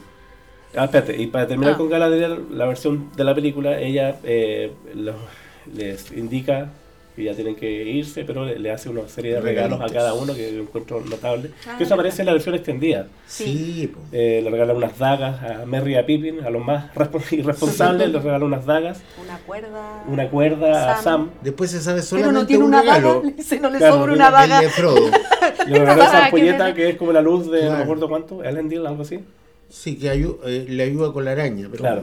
Ah. Y ella entró invitado Y por la le- gran le regala a. Legolas, por supuesto, un, un arco mucho más bacán. Ah, sí. Eh, y, ¿Y a, al enano, y qué a le Gimli? Gimli no, no se atreve a pedirlo nada porque él se fue para otro lado. Se le dijo, ¿sabes qué? Eh, el único regalo eh, es que, que me va a doler es no ver tu belleza. Entonces le pide un pelo de su caballera y ella le dio tres. Y con eso quedó. Con eso, claro. Se dio por pagado. Ha sido por Le pagado. pedí uno y me dio tres. Claro. Claro. sí. ¿Era del pelo? Espero, no sé. Bueno, que como era enano era más chico. Cabello, cabello. Cabello, Claro. cabello. Ahí no, no sabe, A la hay, altura hay del que enano. preguntarle a Tolkien. A la altura de A la altura del enano. Qué ordinario. Interpretado por la gran Kate Blanchett. Lo más grande Que la más grande que ha dado el cine hoy. Que debió haberse ganado el Australia. Oscar este año, pero bueno. Pero ya, te lo ganaste mucho, como dijo la, la, No, no, no. la no. otra. Lo justo, justo. Claro. Y... Seguimos. Seguimos. Ah, Mr. Mr. Smith. Ahora, señor Matrix. El señor Matrix. Sí, sí, Matrix. Bueno, señor Elrond Anderson. es Mr. eh, también un elfo muy poderoso, ya que estuvo ahí cuando el hombre le falló a, Muchos a años. eh, Y el suegro del falló año. con destruir el anillo. Ya era viejo. Él también Claro. era, tenía como mil años, ¿no? Mil años, claro. O sea, habían pasado 3.000 años desde esa vez. ¿Ya? A ver, que ellos Recordemos que los elfos son inmortales, pero ellos Claro. también tienen la capacidad de, De elegir. elegir. si son mortales o inmortales. ¿ya? Ahora, son mortales en, en cuanto a vejez. ¿ya? Ellos, por ejemplo, llegan a los 50 años y llegan, llega ahí se quedan estancados ahí para siempre. Pero si lo atraviesa una espada, mueren igual. Claro. ¿ya? Estamos hablando de, de que la muerte no te llega por vejez. ¿ya? Por otros No por muerte natural. Eh, claro, claro. Entonces, bueno, Elrond eh, vive en o Rivendell. sea que no vemos ningún elfo. No. Te lo digo el tío. Yo. La elfa. yo vine de elfa, ¿cómo no te diste cuenta? Keanu Reeves entonces elfo. A lo mejor. ¿Se acuerdan de esa teoría que Claro. dicen que Viajero del tiempo. A lo mejor es Sí, elfo. y que hay muchas fotografías de él O y sea, es Benjamin cuadros. Button. No se va para atrás. Ya, seguimos con, con Elrond. Sí, volvamos, De- volvamos. deberían ver la cara de Jorge cada vez que nosotros decimos el de Matrix. Interrumpimos. Metemos una. Jorge le da un shock. Que Jorge quiere No. darle toda la seriedad para que, No, nada, no, para que lo los seguidores no nos odien. porque eh, no somos expertos, pero estamos a- tratando de hacerlo lo Pero más. sí nos acordamos que en ese Pero es, en realidad es como nosotros vemos las películas. O sea, sí, el argentino ya saben ustedes que es. Eh, Digo, aparte que también Aragorn, perdón. de repente por los nombres la gente tampoco se ubica tanto y tú le nombras otra película Sí. y lo ubican perfectamente. Claro. Bueno, el señor Smith de, Matrix que- es, un, es un elfo que vive en Rivendell. Mr. Smith. Bueno, Mr. Smith ha estado en Ya. dos trilogías Aquí, mega claro. Pero taquilleras. Claro, él es ¿verdad? seco, él es seco. Es Sí. actor. El actor sí. No, el personaje ¿También? también. Ah, el personaje Ah, también. sí. Y el suegro. Es el suegro de Ah. Aragorn y el papá de Arwen. O sea que el consuegro de Aerosmith. Funde, funde la espada, funde la espada de nuevo. ¿Verdad? O sea, se preocupa de, de orientar a toda esta Pero gente. no quería al principio. No quería que Bueno, pero- su hija se quedara ahí. Es que por eso, ese es el conflicto que tiene él. Lo que pasa es que, bueno, no sé quién va a hablar de Arwen. Patricio. Ya. Por No, favor. dilo, por favor, dilo. No, lo que pasa es que Arwen eh, es eh, la novia, o sea, la novia. La enamorada, Está amor. enamorada, Son ambos están, pololo. están enamorados con, con Aragorn. ¿ya? En la película muestran el, el- el como que ya, ya, ya ellos se conocían y toda la cosa, pero eh, en, en la historia era que como, como Aragorn se, se crió mucho tiempo en Rivendell y por eso habla elfo. Ahí en esa época, cuando más joven conoció a Arwen y después él emprendió un viaje de décadas por la Tierra Media haciendo otras cosas, obviamente escapando de su, de su, de Claro. su destino. Y en Y una de ella esas lo estuvo en esperó. Argentina. Ella lo Claro. esperó. Y ella lo esperó porque, claro, ella no muere, pues, ¿cachai? Y el otro Es que tampoco. ella es perfecta. Claro, Habla, entonces, eh, Entonces después, sigue con ese personaje. cuando él vuelve, ella le- decide entregarle e- esa joya que es la- Entregarle la joya. claro, no la flor, la joya. La joya en forma de flor. eh, que es la estrella de la tarde, si mal no. si mal no Entregame la la, luz del entregame norte. la joya, le dijo. Claro, ella, Entrégame la ella joya. elige ser mortal. Y ahí hay un punto de inflexión. ¿cachai? Que Elrond no está de acuerdo con eso. Claro. ¿ya? ¿Por qué? Porque al momento de que ella elige ser mortal, va a tener el destino de todos los de la Tierra Media que están empezando a luchar ahora y que si se pierde, va a morir. No quería, pero cuando fue rey, ah, aquí te la entrego. Ah, Claro, sí, la reina consorte. Porque va a ser reina. Claro. ¿no? Y el nombre, el, el nombre de ese rey elfo, digamos, es muy atingente a este podcast. Elrond. Error. Eh, No, no. Error. Error. bueno. No entendí. Sí, Yo sí error. entendí, yo entendí. Eh, Pero es para algunos, ¿no? No, no entendí. A ver, Después me la Andrea toca explica. hablar De ella. también de Ella. ella, pero es que yo no puedo hablar de ella. Oh. Es la perfección. Tengo al lado mío mi señora, que es mucho más bonita que ella, pero, pero la verdad es que yo desde Crazy, con Aerosmith, yo quedé absolutamente flechado. ¿Y Armageddon? Qué cosa más linda de mujer. Tranquila, suave, serena, con el suegro que tiene. Es ¿Cuál de los peor dos? que Tatilla ese suegro. y, ¿Y qué ocurre? Imagínate ser el suegro de, de Aerosmith, o me muero.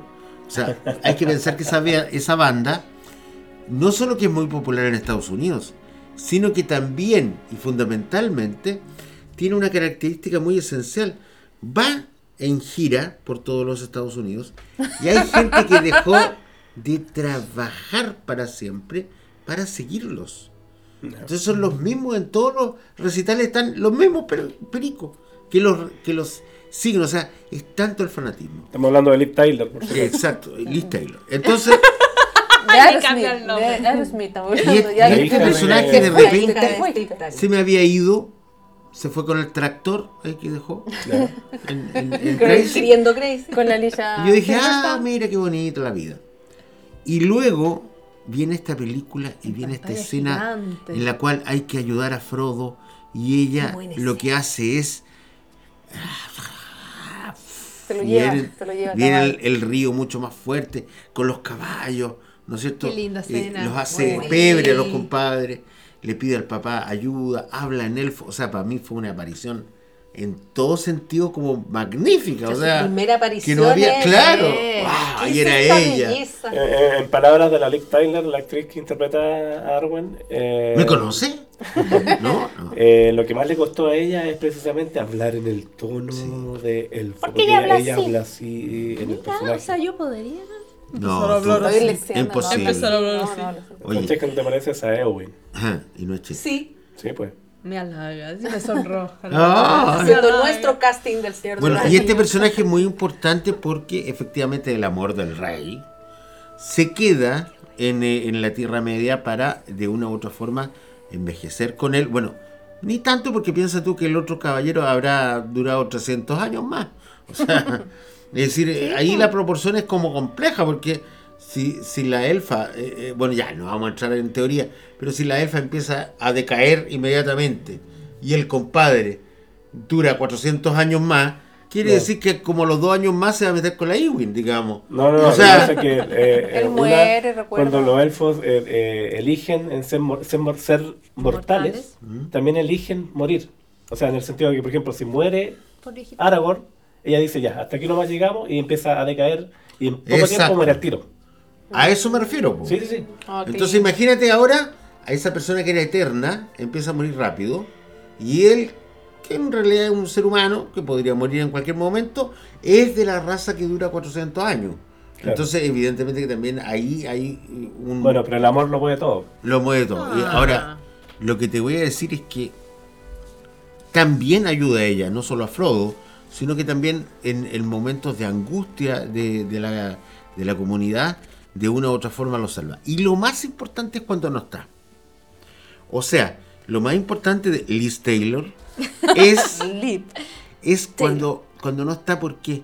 Porque lo que hace es tener como loco al rey una motivación de seguir adelante al argentino. También se le Esa- aparecen sueños, psíquicamente. O sea, habla. es peor porque se le aparece en todos lados, digamos. Sí. ¿Ya? No me corres. Entonces, No me por lo tanto, por lo Con tanto, teniendo posibilidades, no lo hace. Eso es. Y el punto es que ella decide, porque ella ah, recuerda que ella se había ido, o sea, de Sí, hecho claro. Aragorn le dice, ¿sabes qué? Te devuelvo la joya y no te puedo pedir que, que seas mortal. Y ella dice, empezó a "Este es un marchar, regalo claro. y yo elijo ser mortal. Entonces al final, claro, tenemos a Aragorn que está por otro lado, porque había ido a ayudar a, a Rohan y todo el cuento, y ella se va. Se va, se- Sí, empieza a marchar ¿Y qué es lo que la hace volver? Es que tiene una visión del futuro y ve a su ve hijo con y ve... sí. Sí. Pero ella también le llora al papá hasta que por fin logra que el viejo se dedique a hacer la espada de nuevo. Claro, es que esa era la clave, ¿eh? ese es otro punto de Sí. inflexión que si se, re- si se volvía a forjar la espada, la misma que le cortó el, el anillo, El el dedo. dedo a Sauron, marcaba el inicio del retorno del rey. Exacto. Entonces Aragorn iba a tomar esta espada y iba a hacer que estaba destinado. Y háblame también del malo, del antagonista. ¿Cuál malo? Yo encuentro aquí todo El mago blanco. Ah, tú me hablas de Saruman. Suraman, Saruman. Saruman. que en Saruman. términos generales en inglés es Saruman. Saruman. Saruman en realidad es la antítesis de Gandalf. Lo queremos al Gandalf. Es buena onda, ayuda a los chiquillos. Este es malo. Pero al principio se Al vende como bueno. sí, pero no lo sabemos en la trilogía, pues, lo sabemos Cuando después aparece. cuando vemos el, el inicio de. y Entonces, es más poderoso que Gandalf y es como el jefe de la orden de Gandalf. pero claro, El era su jefe, en el Sí, fondo. Era su, su, su guía, digamos, por decirlo. Que también- Más diplomáticamente. Ahora, él en realidad apresa a Gandalf, no lo deja ir, le ofrece el oro y el moro para que se vaya Al lado oscuro. Se fue con Saruman. Simplemente el tipo eh, dejó atrás todo su pasado y se reveló en, en todo sentido. Ahora, lo que hablamos recién, de que hay que verlo con, la- con la- las tomas extendidas. Bueno, en, en la número 2, en las- las torres, mis hermanas, mis queridas hermanas, efectivamente, Las dos torres. las dos torres, eh, él tiene una, una, una actitud, eh, aparece en pantalla muy poco, eh, revela todo un ejército y no pasa nada. Se lo ganan un par de arbolitos, ¿no es cierto? Le ganan la lucha. Entonces uno dice, ¿pero qué pasa? Pero después cuando ve la, la, la- la exposición extendida de, de la película, va viendo otras escenas en las cuales él sí tiene ahí un, un, un tira y afloja con las, con las autoridades y, y de alguna u otra forma se ve en mayor eh, profundidad. El actor, que es evidentemente nuestro querido Christopher Lee, es el único que conoció a Tolkien en general, Sí. por lo que dicen los rumores, yo no estaba ahí. Segundo, era el único que quería ser Gandalf toda la, toda la vida, quería estar en todas las películas, las tres películas, en todos lados. Y claro, cuando le dieron este cargo, obviamente se, se apodera de él, porque es un gran actor, pero aparece re poco comparado con Gandalf. para Sí. ser honesto, será un 10% o algo así, ¿no? Y en la tercera, la no extendida no aparece. y ya simplemente no aparece y él y él era el que más amaba amaba esta serie y, y obviamente también es el que más se enojó Pero ahí es difícil del punto de vista del, del director o de la producción en general porque si bien es cierto queréis tener a alguien como Christopher Lee y sobre todo si, si conoce a Tolkien o conoció a Tolkien eh, no, cuesta un poco onda que te pongan las condiciones po. Entonces ahí vaya a saber uno cómo fueron las negociaciones y toda la cosa Sí. pero, pero yo creo que fue un excelente Saruman además con la Sí. voz que tiene Pero Sí, claro. la presencia. La Esa voz cuando, cuando están Drácula en la montaña en la montaña con nieve están Sí. cruzando y él empieza a hablar así de fondo oye esa Sí. cuestión realmente a mí Y además que Christopher Lee medía casi dos metros. Es un tremendo personaje. Eh, recordemos también que en Star Wars era el, el conde Dooku. Que también era... Bueno, y el conde Drácula en varias veces, varias. Sí, sí. De hecho, Entonces, se dice que como en honor a ser el conde Drácula es la muerte que le dio Jackson, que Ujú. no es la misma de los libros. no, no, no. Eh, fue como, como que se cayó de- arriba de eh, algo de Una madera. estaca, una estaca, Y claro. quedó Y, y quedó crucificado ¿no? Y las patitas, la- y la según de las patitas. lo- lo que. Grima luego lo apuñala Claro. por la espalda y cae y queda insertado abajo. murió como caupulicano Fue así como moriste como Drácula. Como Claro. Drácula. Solo esos guiños. Bueno, una- un detalle que él tenía una, una palantir, que es estas piedras videntes, que eran como unas bolas, Ah, que ellos veían pues sí. Que cosa- pipí, cosas que habían pasado, iban a pasar, o en este caso estaba comunicado directamente con Sauron Claro, ahí, y sí. por eso sabía Era lo que estaba pasando. directa. E- Era como el celular de aquella Claro, época. Claro, el celular de- claro, era el- la de- videollamada. Y otro tema importante es que, claro, Sauron le, le, le pidió que creara este ejército, eh, los Urukais, ¿ya? que eran, eran personajes más, eh, más grandes y más musculosos que los orcos regulares, y que podían viajar bajo la luz del sol. Eh, precisamente para ir a cazar a la comunidad del anillo, ¿ya? Para ir a matarlos. Bueno, ahí, ahí hay, hay toda una, una temática porque esos los crean desde lo más recóndito de los árboles milenarios que cortan y que son los árboles de las escenas que le gustan a las chiquillas cuando ayudan los árboles a, a- a- la trama. esa parte. Claro, eh, Maravilloso. pero, pero es importante porque los urukai en general a mí me dieron mucho susto siempre. Mucho Es que- más que los orcos. Es que eran O más, sea, más eran preparados que los orcos, pero eran menos. Mira, uno que era como el líder que se ponía en blanco así, Sí. ah, el chacazulu que le puse yo, no había como yo pensaba que nadie lo iba a matar en la vida, Sí. que iba a seguir las tres episodios, uno pensaba. Es el que mata con el arco al, al Boromir. a Boromir. Boromir. Y sin embargo, llega el argentino y en un par de cachetadas lo mata. el argentino las tenía todas, ¿no? Sabía que iba a salir campeón del mundo. Todo. Entonces, Es un dulce de leche. Claro. A ver, Francesca, cuéntame hablando de Boromir. Justo me dejaste rebotando. Bueno, yo quise hablar de Boromir por un tema como súper personal. Ya, porque los del norte no conocemos a otro rey cuyo apellido no sea Stark. Ah, interpretado por Sean Bean, el mismo de hoy nadie está Game of Thrones. Sí, también. Game of sí, Thrones. pero, pero estamos en esta otra, pues, o sea. Ay, Está mezclando. bueno. ¿Cómo tú decías argentino? Y... Porque yo ya, ya está ya estoy mezclando, ya está que mezclando Game of este Thrones. siempre lo matan. Ya, Qué terrible Tiene la ese. anécdota de que siempre muere sus Nunca llega al final. Ya, pero explica, el mismo actor. Para mí que tiene un contrato. Mira, yo llego hasta la mitad de la película. de Ed Stark en Game of Thrones. Creo que es una de las excusas de que muchas personas, incluyéndote a ti, Patricio, empezaron a ver Game of Thrones. Porque desaparecía él. Porque, oh, esta... Mentira. Sí, así fue. Por la Liv. ¿Quién es entonces Boromir? Eh, uno de los mejores capitanes de Gondor. Él es hijo del que actualmente está siendo de Reemplazante de. el rey subrogante. Esclavo. un viejo. Eh, tiene una rivalidad con su hermano, pero una rivalidad más bien porque él era el favorito. Eh, papá. era O el el favorito. papá el- crea la el rivalidad. cacho, el papá. Yo siento Sí, sí. que ellos no tenían Me rivalidad. una incluso se psicóloga que no cache Claro. Ellos papá se querían, claro, pero me- a lo que me refiero es que el papá los ponía como en comparación constante Claro. y es y es el padre que lo manda a él a- al concilio eh, porque eh, Boromir eh, tuvo, y creo que con el hermano, y bueno, bueno, ahí no sé si estoy dándome mucha vuelta, pero él tuvo un sueño relacionado con Frodo y el anillo.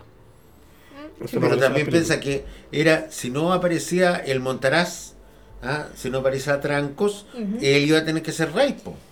Ah, claro. po. Claro. Pero que no podía haber un rey, o sea, era, No, pero era como si fuera. el rey subrogante. Iba a ser el Senescal subrogante. Rogante. Pero constantemente eh, este sueño lo, lo conectaba con que, no, si este anillo algo me quiere decir, al- algo más allá quiere decir. obsesionado el- completamente. Por lo tanto, si bien él acepta ir en la comunidad del anillo, acepta acompañar a Frodo, constantemente lo tenían duda. Y eso me gusta de este personaje. Y se lo quiere arrebatar. Muy humano. Como que, ya, vamos a, vamos a ir a derretir este anillo, pero no quiero.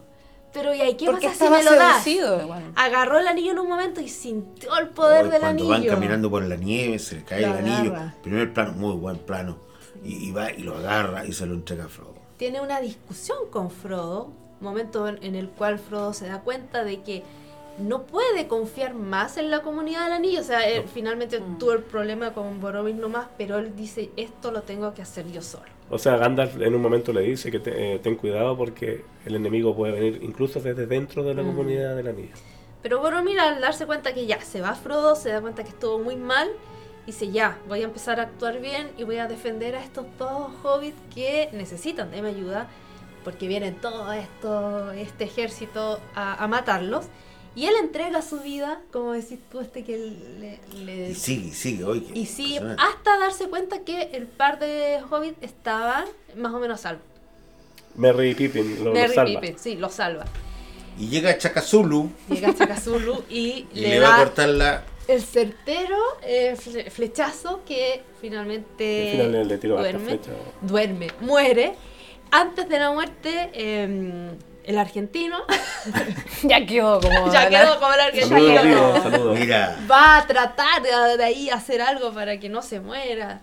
Y él, eh, muy respetuoso con la herencia, le dice, yo te hubiera seguido, eres mi hermano eh, y eres mi rey. Como que lo rey. reconoce al Mi rey, rey. antes de morir. Siendo Recordemos que... que, al principio lo, lo, lo menospreciaba, pues Sí, decía, oye, ¿qué sabes que montarás Eso Pero yo vuelvo a. Jorge. el heredero? Y si como no es porque Jorge me obligó a ver la, la cuestión extendida, yo no entiendo varias de las cosas por las cuales esa persona Ujú. que odiaba al argentino, en algún momento al final le dice, yo te habría seguido mi rey. O sea, en definitiva, vean las conversaciones Sí. muchachos, les aconsejamos la extensión, se demórense un poco Dense más. su tiempo, Basta con vale la la cosa. Y ahí empiezan pena. a escuchar cómo empieza la reconversión de Boromir. Sí, que es muy bonita su Muy bonita. en ese sentido. Obviamente que solamente dura la primera película, no, no están las otras dos, pero toda esta, esta caminata juntos se, se fueron a dar, dan- él se fue a dar dando el- cuenta del poder que tenía Sí, pues. Aragorn. Eh, para bueno, ser en las rey. dos torres eh, bueno, aparece Boromir igual, pero a modo de flashbacks, que son Sí. espectaculares, que habían sido cortados originalmente, la- por eso la versión extendida es bueno verla, porque Sí. ahí uno se explica muchas cosas. Y ahí tenemos a Faramir, que es su hermano, que también es capitán de Gondor, pero se dedica, un poco está con estos con estos eh, grupos así como de guerrillas, haciendo emboscadas a los orcos o a los que vengan. de Grey, sí. Eh, no están netamente vestidos de, de, de armaduras ni nada y, y hacen esta guerra de guerrilla y se encuentran con, con Frodo. Claro, con ya, Sam. ya hacen, hace el papel de cuidar a estos, a estos hobbits también. Claro. Sigue como ese, esa, lo que había hecho el hermano. Exactamente. Y, y, y también el personaje favorito ¿De quién? de todos. De todos, ¿tú crees? My precious. Ah, Gollum. Es, Gollum. es parte de esto. Es triste la historia de Gollum. Lo hace Andy Serkis, el actor. Me encanta. Eh, él en algún momento se llamó Smeagol. Y en la película aparece Smeagol también eh, cuando él habla con él con sí Con- mismo, con sí mismo. Como, como con doble personalidad. o- lo Cómo se fue decir. transformando, qué pena esa parte. Smeagol que era un hobbit, igual que Frodo. Y Pero ya era feo. Sí, ya era feo. sí, ya era feo. decir que no era tan hermoso como los tenía, otros. tenía los dientes ya así como los, los No de es como- los que tiene ahora. El Diablo Viste la Moda, no, no. Va, perdón, esa no, el Diablo Viste la Moda, el 30. ay, bueno, esa película que Ah, la niña si vuelve- tuviera 30. Si tuviera 30, el jefe de la. Ah, claro, sí, sí. Que ahí se ve guapo. Baila thriller. Cuando se baila thriller. Sí. Perdón. Ya, eh, Películas de Es que niñas. para que se vaya cantando Falla donde vemos, técnica. a, donde vemos a los actores. Aparte que es- estos datos que nosotros damos porque de repente le pasa a las personas Sí. que ¿dónde El vive esta jefe- persona? ¿Dónde rajo? ¿Dónde trabajo? Claro. Ya, entonces él El era un jefe. hobbit que se con- encontró en un momento con el anillo, eh, lo tomó y de inmediato apareció. Ni lo tomó, lo vio. Lo, Lo- vio, lo vio, lo quiero porque es mi cumpleaños. y- Y De mató a inmediato su compañero mató que a su com- Deagle, porque Deagle lo había encontrado porque estaban pescando, se cae Y al encuentra. lago y en el fondo del lago encuentra este anillo. Y Y él se lo arrebata y lo mata a su compañero. Ellos, eh, Jorge nos contaba que los hobbits siempre andaban de a dos, entonces mandar, matar al compañero es que él dejó todo por, Por por el Precious. anillo. Y por eso lo desterraron y, Lo y desterraron. pasó mucho tiempo y Se él, fue él- él- él transformando. cuenta, como anda, olvidó, pues, el, El el- olor- sabor del el pan. el de la sabor del pan, de la comida. Pero después consiguió un- una buena pega. Sí, pues eh, trabajaba para la araña, Y comía pescado. así. llevándole presos a la araña. Y se fue convirtiendo en Gollum que eh, vivió más o menos 500 años y esa, esa, el anillo le fue dando esta como longitud de tiempo. Claro. En algún momento en películas anteriores, como El Hobbit, él pierde el anillo y se dedica constantemente a buscarlo. Y él sabía que Bilbo se lo robó, por eso cuando, cuando agarran a Gollum eh, los orcos o, o la, la gente ahí de Sauron, la gente, eh, lo torturan y él lo primero que dice... La- eh, La comarca, la claro, comarca. ¿Por qué? Porque él sabía que Bilbo le había, le había robado. Ahora pasa- un paréntesis, perdónenme. Eh, ustedes hablaron de Andy Serkis recién. Sí. Eh, es un excelente eh, actor brit- británico y, y también es, eh, es mimo. Entonces, esto mucha gente no lo sabe, pero para, para crear el personaje de Gollum, que es digital, estamos hablando del año 2001, ellos usan una especie de trajes que tienen unas- unos sensores, de sí. captura de movimiento. Sí. Entonces, una persona que, que ha sido un actor que ha sido preparado para ser mimo, tiene muy tiene excelente Movilidad. expresión corporal y, Movilidad, y movilidad y todo ese tipo de cosas. Él fue Caesar también. Sí, de Sí. hecho, de hecho él a eso No. iba, o sea, todos los personajes digitales que, que vinieron después en el cine, como el, la- hicieron. el planeta de los simios, King Kong, todo eso lo ha hecho Andy Serkis, Sí. bajo el Star mismo Wars también. Sobre exactamente. todo porque tienen que, eh, que tienen que tomar los movimientos que eh, el mismo actor las da. Y las Exacto. expresiones faciales también. ¿Sabes Y lo que, lo que me pasó con Gollum? voces. Que en las dos primeras películas yo le- me daba pena. Me daba mucha pena porque todos los tor- lo torturaron, lo trataron trataban pésimo, pésimo. le pegaron. Pero vi la tercera y ya también lo odié, también lo hubiese torturado, también lo la hubiese parte pegado. final, el enfrentamiento con Frodo es heavy. Sí, y se- claro, se, se queda, se comen dedos. Ahora, es muy importante este personaje, ¿por qué? Porque demuestra que el anillo podría haber eh, quebrado también a Frodo. Sí, Era claro. también- exacto. O sea, no, no- no era de una Frodo. raza el destino, sino que... Pero si lo quebró finalmente. Claro, Llegó finalmente Frodo lo- y dijo, no, no lo voy a tirar. Claro, es mío. pero bueno, a ver, a ver. Es mío. Y finalmente yo siento que Smeagol murió feliz. Claro. Ni se dio cuenta, porque Yo estaba- murió con su Sam, tesoro. yo empujo al Frodo, weón.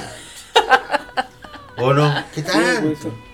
O sea, hubiera sido lo más, lo que, Lo más aconsejable, correcto en ese momento. ¿Cómo vamos a quedarnos con, con- con un Frodo y todos los Pero otros pueblos todo murieron? fue gracias a Sam, o sea, le dan Todo. poca importancia al Sí. Sam porque él fue todo. No hubiese llegado Frodo, No, no, no hubiese nunca, llegado. no hubiese los llegado, los porque el tonto él. se cayó al agua, el Sam lo yo salvó, no voy a llevar el anillo por usted, pero lo voy a llevar a usted. ¡ay, lo lleva, cuando se cae el pan el otro no le cree, Sí, todo lo hizo Sam. Es que, es que Frodo se empieza a, a sentir muy identificado con Gul- Gul- Ay, Gollum, no sé por qué no Gollum. lo puedo decir, discúlpenme. Pero dilo como que fuera un gulp. De hecho, por eso se llama así, porque por Sí, el po. sonido gutural que él hace, se, se- se fue cambiando su nombre a Gollum. Eh, claro, Frodo sentía que era el destino que iba a tener, po, porque en algún momento en la Se misión veía ahí. él se daba cuenta que no iba a llegar a la misión. Entonces así va a ser Claro. mi vida. Y, y tú ves la antítesis de ese personaje con el viejo, eh, el Bilbo que muere, digamos, yéndose así, igual caminando, el, el actor muy mal, caminando así ah, ah, eh, al barco, pero eh, termina, termina en, un- en en una situación de infinitesidad con respecto al otro que termina muerto, ¿no es cierto? Que termina precisamente en el fuego, En el donde fuego. tenía que eliminarse el anillo. Y Oye. se cae menos mal con el anillo. Aunque no lo crean, llevamos una hora hablando de esto. No. Ya. Hagamos un respiro Oye, pues si son 12 horas de y película. Sí, seguimos a hacer con la segunda Sí, parte. Porque queda mucho Porque Está información. más todavía- largo el podcast que la película misma. ¿no? Claro. Esta es la versión, la versión extendida del Nuestra podcast. versión extendida. Así Sí. que paremos, demos vamos una pausa con el auspicio de Gollum Y volvemos con más personajes. y volvemos con más personajes y con más anécdotas. Hay una familia de ratones de campo que a veces trepa en mí y me hace muchas cosquillas. Ellos nunca dejan de moverse a donde. Oh. Muchos de ellos eran mis amigos. Criaturas a quienes conocí desde que eran retoños. De verdad lo lamento. También tenían voz y voto. Saruman. Esto es indigno de un mago. No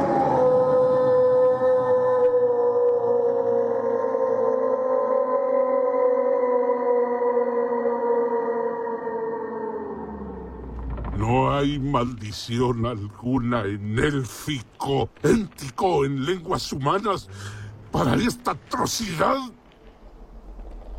Mi problema es con Isengard ahora, contra roca y granito.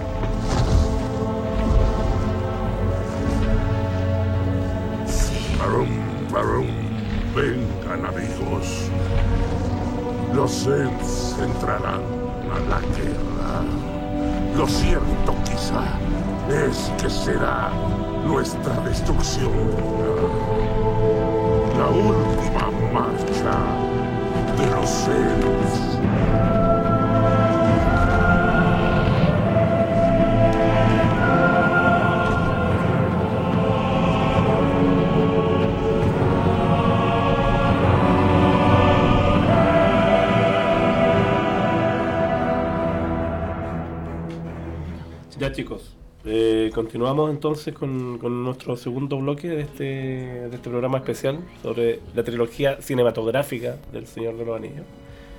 ¿Con qué seguimos? Vamos a ver, eh, vamos a seguir, con- no, vamos a seguir con el significado del Señor eh, de los Anillos en la vida cinéfila de cada uno de ustedes.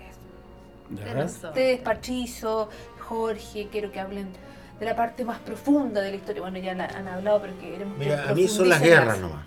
Matar gente. ¿Por qué los dos son fa- fanáticos? que me encanta lo épico a mí.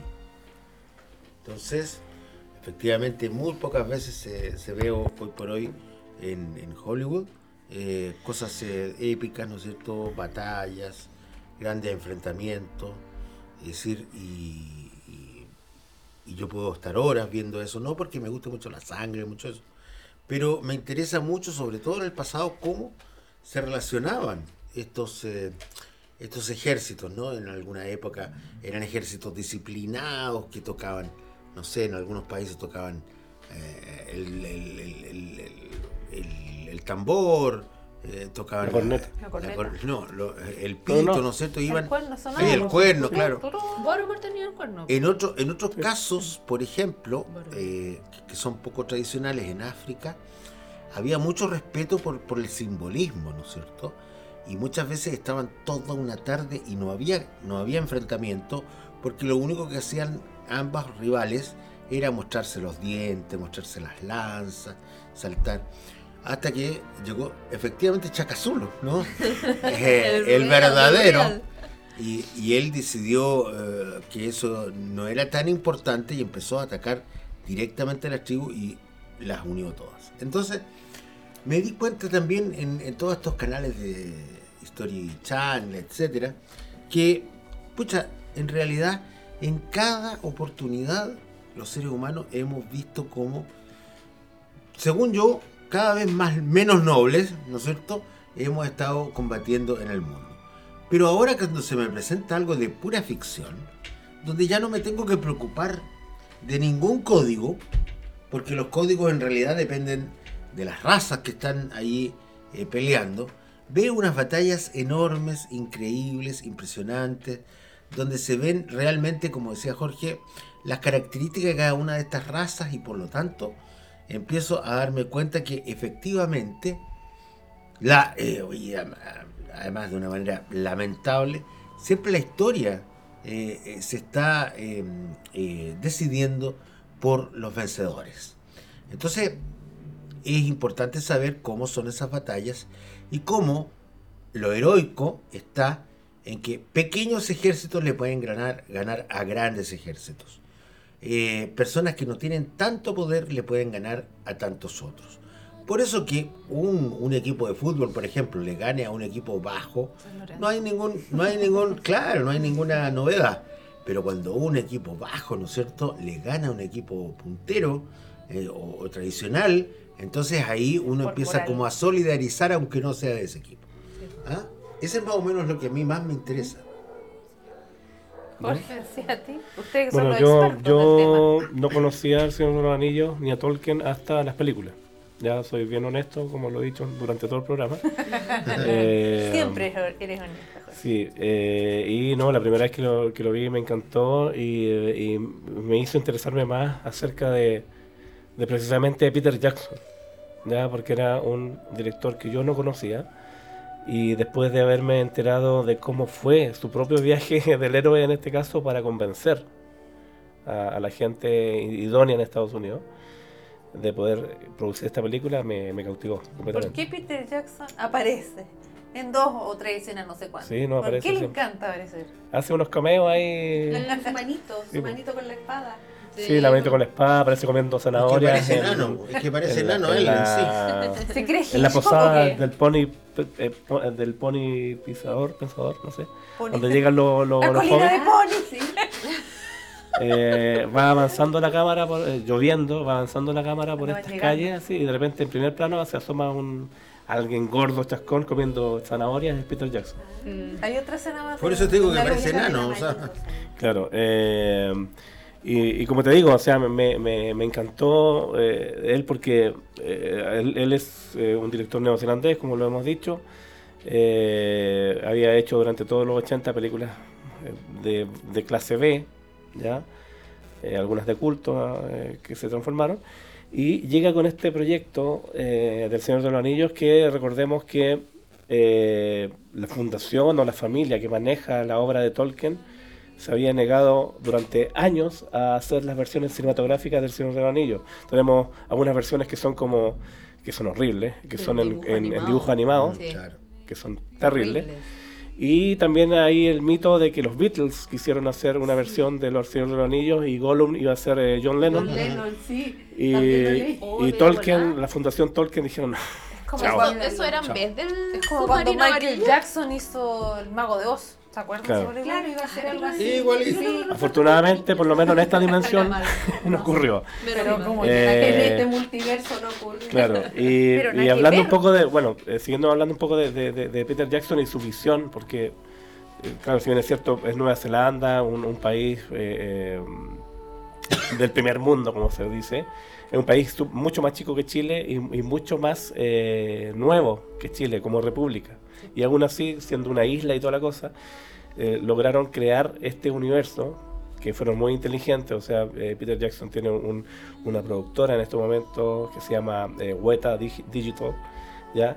que fue la encargada de hacer principalmente los efectos visuales.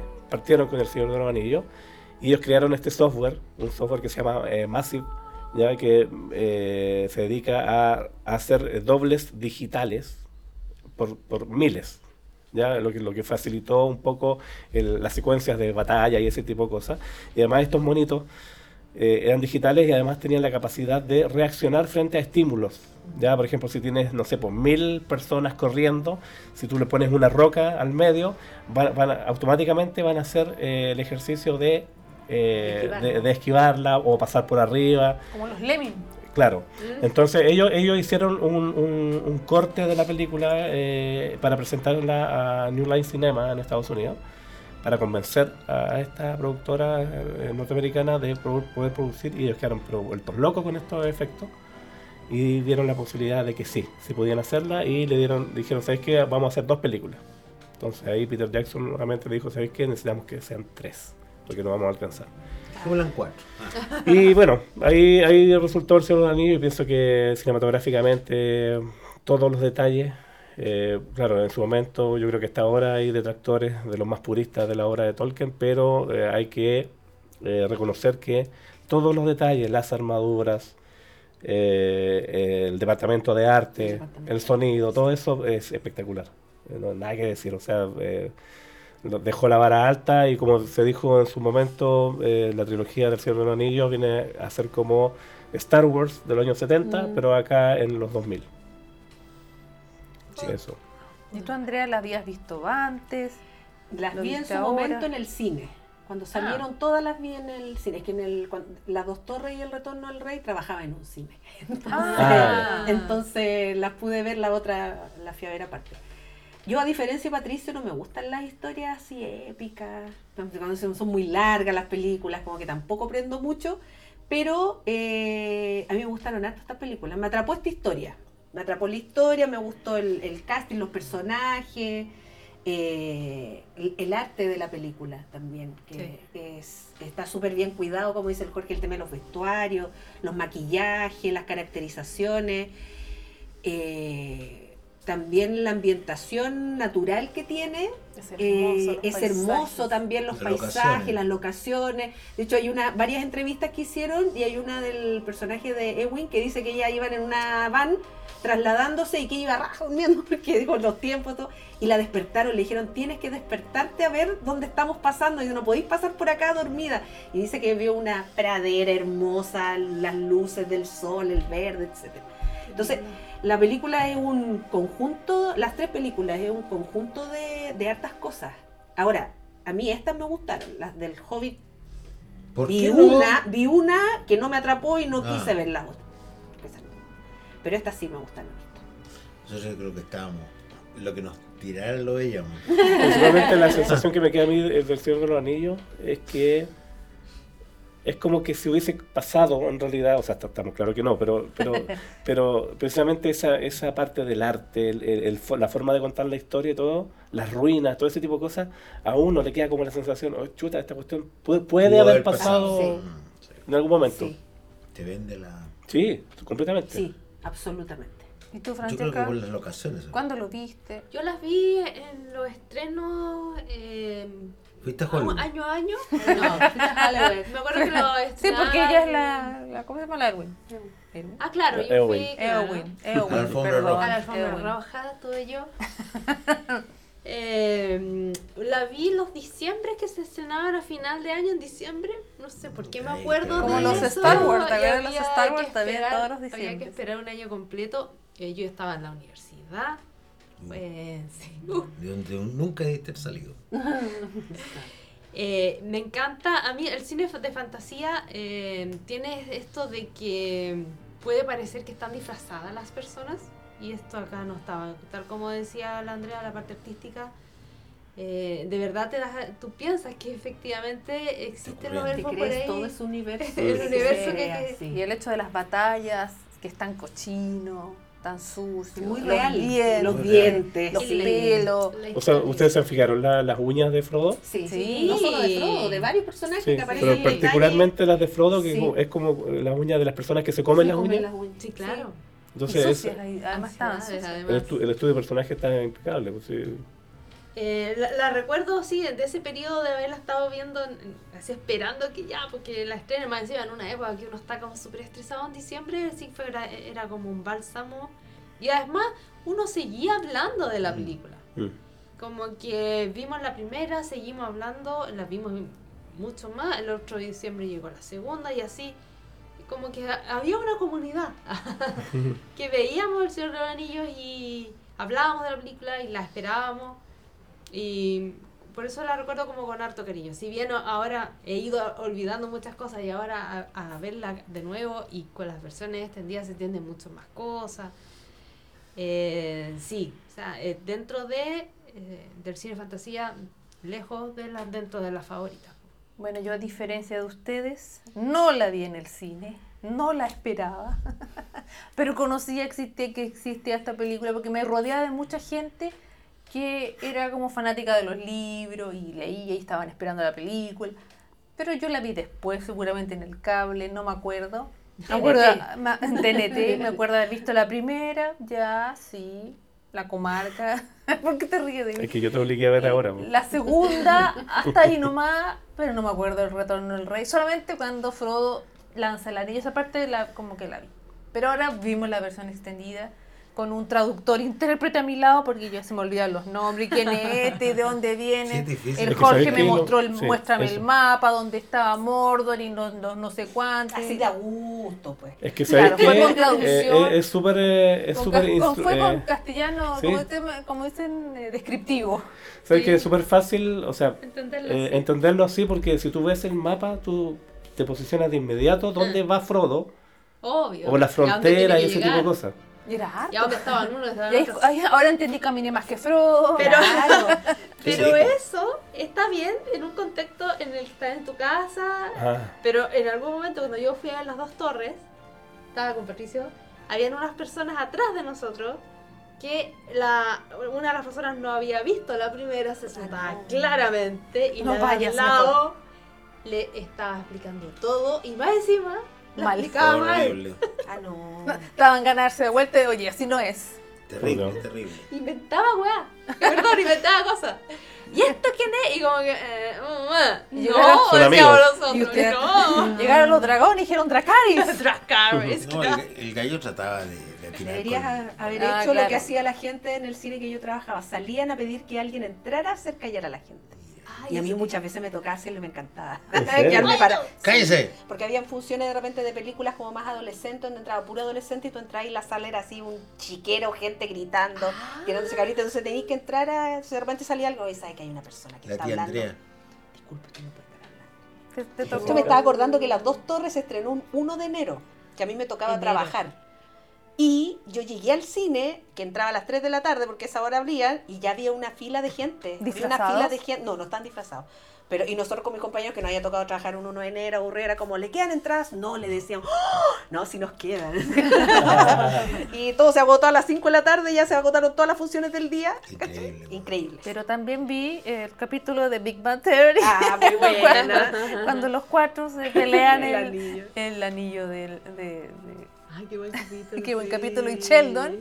Aquí tenemos un anillo que estamos aquí, estamos los peleándonos, cinco My Precious. el anillo. Y aquí Sheldon se transforma en Gollum. Eh, es divertido ese capítulo. Bueno, Francesca, si a ti te gustan tanto los anillos, ¿por qué nunca usaste el anillo matrimonial? No uso ningún tipo Porque de anillo. era carga, llevaba carga, igual Una que el- el, carga. anillo de Frodo. Sí. o, o- o bien era como para que, que tú tuvieras el poder. Es que me hago transparente. El anillo del poder a lo mejor era. Me hago transparente cuando me lo pongo. Eso me encantaría a mí, usar el anillo y desaparecer. Desaparece. Sí, a veces uno me, quiere- ahora me- Qué me buena pongo, esa. Sí, Sí. eso es lo mejor. Y como sonaba ¡pop! el Unos efecto importantes antes de terminar. Que No, si no hemos terminado Ah, no hemos terminado no, ya. Falta yo me gustaría todavía. hablar igual de, de- de- de- de las dos batallas más importantes. Sí. Sí. ¿ya? O sea, está, está genial esta, esta vuelta que nos dimos por el cine y toda la cosa. Eh, pero onda como para seguir un poco con la trama. Antes Pero hagamos eso cuando revisemos la mejor Muy bien. escena. Listo, me pongo el anillo y desaparezco. Como le dijeron a- al argentino, Claro. ponete el anillo Ponete Y desaparece. y desaparece. Tomé un tenedor y lo planeé. No voy a decir la otra parte. Ahora le voy a invitar a la Andrea que nos dé eh, una nueva, una nueva, nueva sección? Una nueva sección que se llama Los datos de Andrea. Tu, de. Andreda, Y ella nos va a dar todas las semanas datos eh, únicos. ¿De qué estamos hablando? interesante, interesante, anécdota o cosillas de la película. Ya, mira que vamos a hablar de. eh, la Francesca había dicho algo al respecto. eh, Oh, no. Orlando Bloom, que hace de Legolas, efectivamente terminó de estudiar y a los dos días Oh. fue seleccionado. Fue su práctica. O sea, fue a las audiciones porque había audicionado para hacer otro papel. Después quedó en el de Legolas y se preparó en súper poco tiempo eh, y encontraron que tenía mucha capacidad para ser de Sí, no arquero. O sea, era como que había nacido para el personaje. Hizo la práctica del. Hizo la práctica profesional. rubia y ya. También que eh, de todos los nueve de la comunidad del anillo, paradojalmente, el actor que era más alto era el que hacía del enano, Sí. Que medía un metro ochenta y cinco. Entonces ahí también podemos ver la capacidad que hay del- de los efectos visuales para que no se notara eso y que se viera efectivamente Muchos como un primeros planos la también de No tanto. La perspectiva forzada, que era técnica del cine antiguo, eh, ocupada ahora y perfectamente. Y se ocupa con, cuando Gandalf también va con el Frodo en, el- en Claro. esa carreta, también se ocupa Mm, esa- sí, la Claro, perspectiva para los que no saben, Inmenso, una- sí. que uno de los actores que el que va a aparecer más grande está más cerca de la cámara. Claro. versus el- Bueno, Claro, Tom ese es Cruise el- usa eso para verse más alto. Verse más alto que todos. Porque se lo dice la Eh, ciencia. ¿Qué más ¿O podemos la hablar? Bueno? Jorge también habló al principio del gobierno de Nueva Zelanda que aceptó esta producción y efectivamente Peter Jackson encargó harto trabajo a la, Sí. al joyero que hizo la, toda la- todos los anillos que aparecen eh, en la película, que también eran de distintos tamaños, dependiendo de los personajes que lo ocupaban o de las tomas que habían. eh, un, joyero de Nueva Zelanda. eran chiquititos. El, el anillo. Los actores eran igual, no entiendo. Eso nunca lo entendí. desde que lo dijiste. Porque igual, ya, yo entiendo que era chico uno la- las razas, pero los actores eran todos iguales. Para ponerse el anillo. No entiendo. Usa tu imaginación. tu no eran. ah, Pero el anillo se, se, se adaptaba, pues, se adaptaba a cada Ah, persona. también. Pero que los Ah, extras, los extras también. Si no te queda como eh, pulsera. por ejemplo, en Entonces este anillo es falso porque no se Sí. adapta. No, eh, perdón. los que eran extras de los caballos, de los de los, de los de Rohan, también incluso habían algunos granjeros que traían sus propios caballos a los rodajes y los vestían con armaduras. Interesante. Por ejemplo, para los efectos de sonido en las batallas, eh, Peter Jackson ocupó eh, sonido de público de asiste- eh, asistentes a, un- a partidos de rugby. Esos son los gritos que se escuchan, como para darle más, Ah, qué más bueno. realidad a, la- a las batallas. Y también la música de la película que está compuesta por Howard Shore, él encargó a una comunidad hippie de Nueva Zelanda la construcción de fabricación de instrumentos musicales para recrear los acordes y notas. Bueno, la música es otro personaje. La música es otro personaje. Esos hippies metieron esos árboles en la película. Pero Jorge quiere también referirse a la música. Sí, eh, sí, la música es muy. El Howard Shore, yo creo que es una de, las obras maestras que ha escrito. Eh, y tiene leitmotiv eh, para cada personaje. Cada personaje tiene su propio tema. Y cuando claro. hay batalla y ese tipo de cosas, claramente eh, se escucha. Cuando aparece cada personaje, aparece su, su tema. por Sí, a mí me gustan los de la comarca, me gusta esa Son alegres. Sí. Y bueno, cambian los instrumentos, como como bien dice la Andrea. Y bueno, a mí me tocó, si bien es cierto, no era Howard Shore, pero me, me tocó ir a, a- a como el, el- el concierto de, de la música del Señor del Anillo, que era prácticamente ver la película con los, con los audios, o sea, con los, los diálogos, completa la película, pero la música era en vivo. Qué En el Movistar Arena, hermoso. creo que fue por ahí en Maravilloso. 2014, 2015. fue por Y le tocaban elfos. 2012 porque estaba un bebecito 2012. recién nacido. Pre- Pre- Pre-pandemia. Oye, yo Sí. tengo una amiga, la Paula, espero que escuche este programa, que ella estuvo allá. No. Oh, y se En sacó Nueva fotos, que se- nos mande una tiene- foto y nos etiquete. Ya, si escuchas No esto, me dejes hablar de la pobre Paula. si no escuchas esto, mándanos No tu foto y etiquétala. Etiqueta. ¿Con Aragorn? Porque quieres hablar. Una persona que se fue a Nueva Zelanda volvió. Pero en el transcurso hay otra que le compró los mejores libros que hay de otra serie, pero no importa. Ah, a precio de huevo. Cállese usted. ¿Qué acusé? ¿Qué acusé? Bueno, yo la que tenía que ayudar. Porque ¿Más datos, para Andrea? ¿Más datos de Andrea? Era para su Eso, viaje. esos Esos datos traía, espero que les hayan gustado. ¿Qué- Y ahí está mi efecto especial. Claro. y eso que pasamos grandes músicos. ¿Qué, qué más queda para ir cerrando? un Revisemos, poco? para, para ir cerrando, vamos, eh, La trama, vamos, a- porque- vamos a Vamos a elegir los mejores momentos de cada uno Ya. que creen que son los mejores momentos. escena favorita. Escena favorita o los mejores momentos. Yo lo tengo claro. A ver, Patricia. The End. No, no. Los End. Los No, los eh, ents, los árboles. No, mira, eh, a mí me gusta mucho, no, no sé de las otras, ¿ah? no me acuerdo de las otras, pero me gusta mucho la 1 cuando Gandalf dice, de aquí no pasarás. Ah, Y aprieta y pone su, su callado, eh, pone, lo, lo pone en una, en una parte y, y se cae, esa, esa esca- escala de piedra no, se se cae.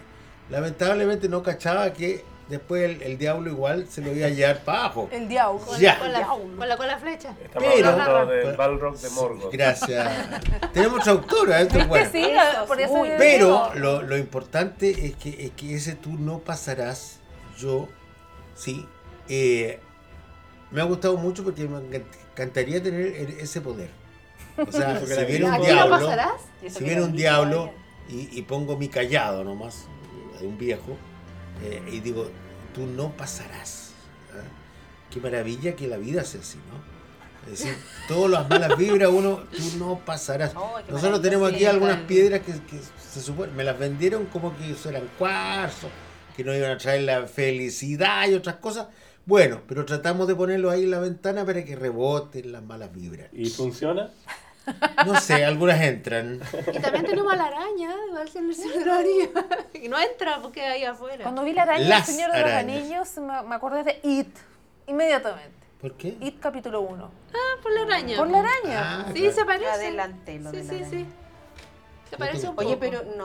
Oye, pero esa frase que dice Gandalf Sí, Ian McKellen de repente está como en Comic Cons y cosas así. Siempre la dice, eh, como que se debe a su público. Se la piden y él la dice la grita Como el igual. niño yo no fui. Eh, Claro, una Dilo cosa así. tuyo. Dilo tuyo. Dilo claro. tuyo, Gandalf. Sí. La Francesca, ¿cuál es tu escena favorita? El ejército de los muertos. Ay, qué hermosa esa parte.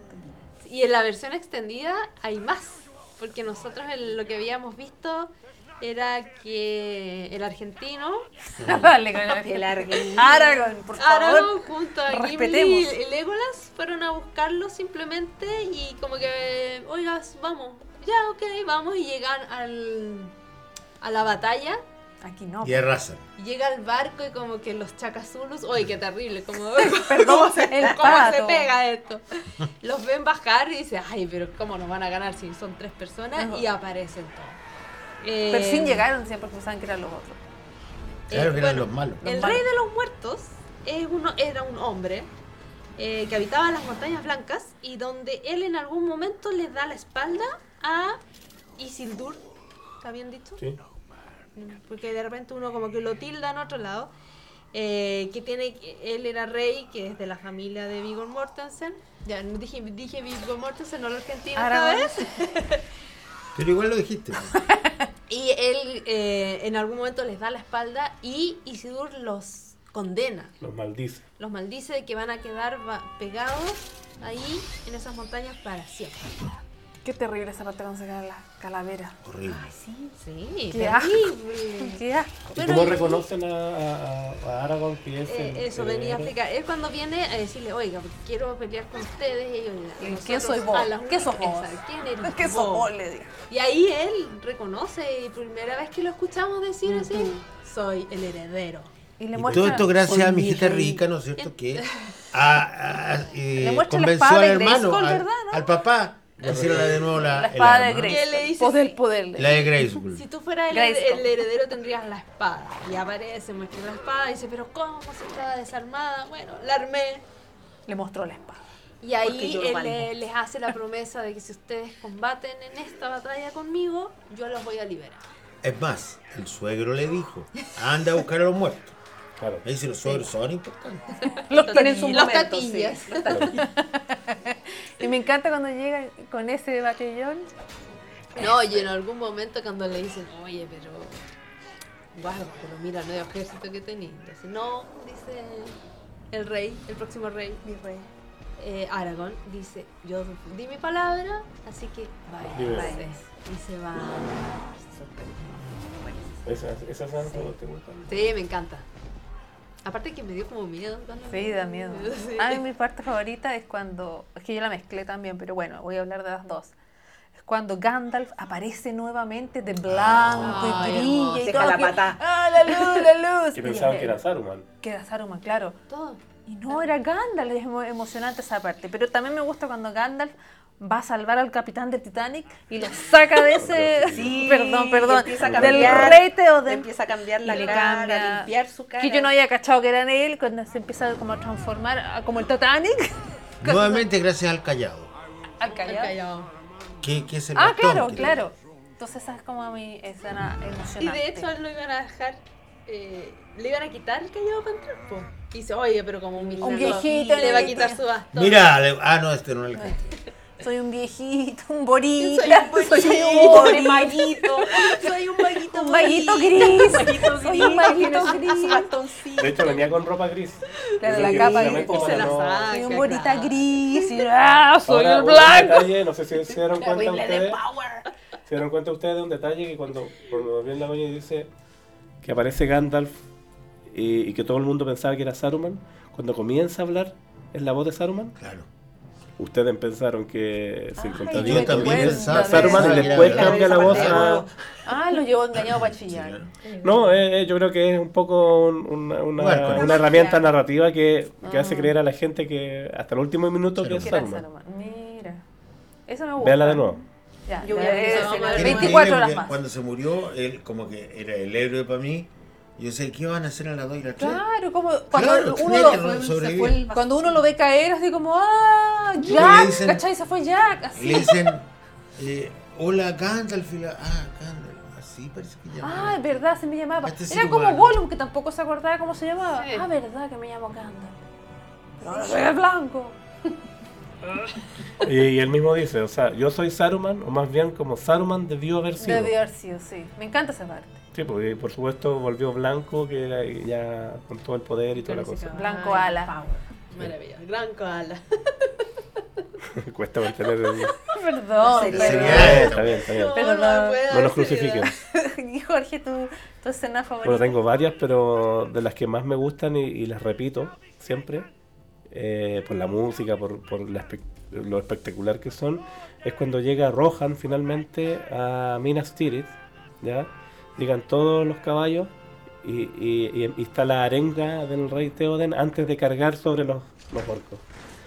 Tenemos, eh, tenemos esa escena que ya Minas Tirith estaba siendo atacada, ya, ya llevan como dos niveles Qué lindo. Sí, Eso, el- eh, sí. llevan dos niveles quemados ya, se estaban re- replegando todo. El show que tenía el arriba que se quería quemar eh, el, el- el. Senescal con el con Faramir. Eh, Gandalf hacía lo que podía eh, junto con Pippin y todos los demás soldados y al finalmente llega Rohan y, y cargan sobre los, los- Muerte, parte. exactamente sobre los sobre los orcos y esa secuencia es espectacular. Antes que Eh, se caiga, sí. mira, no por esta película, esta película está bien, ¿no? pero ¿te has fijado que cuando hacen esa arenga, vamos a sacarle la mugre y todo, de repente hay ejércitos kilométricos para atrás? ¿Cómo escuchan los de atrás? Si antes en esa Épico. época no había Le micrófono. van Van pasando con el cuerno. No, eh, ¿qué dijo el gallo de atrás? Ah, no, el van haciendo la ola pero para atrás se van, Van, este- Claro. van jugando al Claro. teléfono. Dijo muere, Claro, una cosa Dijo así. mueren. Dijo Claro, moriremos. no, Va yo creo que van siguiendo los, los estandartes, no sé, pero eh, ahí también tenemos Ah, a, también. Claro, Aquí, aquí vemos también a Eowyn, que se había disfrazado de, de- de guerrera y, y- y llevaba a Merry, A- a sus en, ojitos. en- en el caballo. Pero demuestra la valentía de los jóvenes. Claro, arrasan, arrasan con los orcos y ya cuando eh, los que quedaban los orcos empiezan a arrancar y rápidamente sentimos un- otro cuerno que suena y son los hombres de Run que vienen con esos elefantes gigantes. Y también hay otra secuencia in- de inmediato después que van que atacan con los caballos a los elefantes. Y también es así pero épica ver esa escena. Esa es una de, mis- de mis Y preferidas cuando le dicen al, al- al elfo, eh, le dicen, oye, le dice el, el- el argentino, le dice, mira, anda y trata de, de echarte un, un elefante. Y el gallo salta al elefante, lo da vuelta, lo tira para allá. Ah, y cuando cae, el enano le dice, ese vale por uno. Vale, bueno, porque ellos tenían desde Claro, bueno. Vale, por uno. Van contando los muertos que cada uno. po. 43 no se estaba moviendo, no porque era el sistema nervioso. No, pero a ver, en algún instante, porque yo trato de sacar las emociones, en algún instante fue mucho. O sea, a ver, ¿Cómo? en un momento hay una de las guerras y están, mete la cuestión, y de repente el elfo, y yo ese es el que más creo, porque están perfectitos. No se Perfecto. casconea. Hacer así, Y esa- tirando arco, flecha. arco, flecha, Y el mortal. pelo liso. Pero de repente ya como que fue mucho ser así. Agarra la, la flecha y empieza a matar hueones así. Ah, claro, No, pues. Y ahí pierde, pierde un poco la credibilidad. Pero si ti- es es súper hábil, es más hábil Sí, que pero- todos. po. Pero ya, y después Pero tú cuando en se su tira, lugar que hubiera hecho, tirarle Pero- escupo al Siempre otro. Obvio, Oye, por lo que tiene. les ¿no? habría pegado con el látigo de su indiferencia. Bueno, entonces, simplemente cuando de repente tira su casco y se va surfeando, weón, por la escalera. Ya, ¡Párenla! O sea, y matando giles, o sea, no. Pero es que él era muy Es que las películas tienen que tener ese, ese, Sí. ese sentido. En muchos cambios, el, el pobre enano, con, así, con, así con el hacha, Claro. y siendo enano, trata de matar uno, Y dos y el cuando- otro ya Cuando le 20. pide a a Aaron que lo, lo tire. Que lo tire. Y y no que le porque diga no nada. puedo saltar, pues no le digas al, al El elfo, otro no le por diga favor. Sí, porque tenían ahí constantemente una rivalidad que es simpática. po. Sí. Y lo otro es que, bueno, aquí siempre eh, se- hemos hablado de los árboles y en realidad una aclaración, no son árboles Él los mismo Ents, dice, no somos árboles. eh, son pastores de árboles, los Ents, ¿ya? Que son los que se dedican a controlar a los árboles, que son los que matan a los orcos después de... Claro, porque llega y dice, "Ay, habían amigos míos, bellotas, Claro. y no sé qué. Claro, y eh, yo encuentro simpático estos personajes, muy por muy lentos que sean y, y muy viejos y que se quedan dormidos mientras están hablando y toda la cosa, pero son esenciales cuando destruyen eh, Isengard, sí, que es donde está Saruman, A pesar de la ardilla. a pesar de la ardilla y... Pero que yo, yo no comprendí, como te digo, con los cortes que, que- que después Ajá. tú me hiciste verlo. Efectivamente no comprendí muy bien esa historia.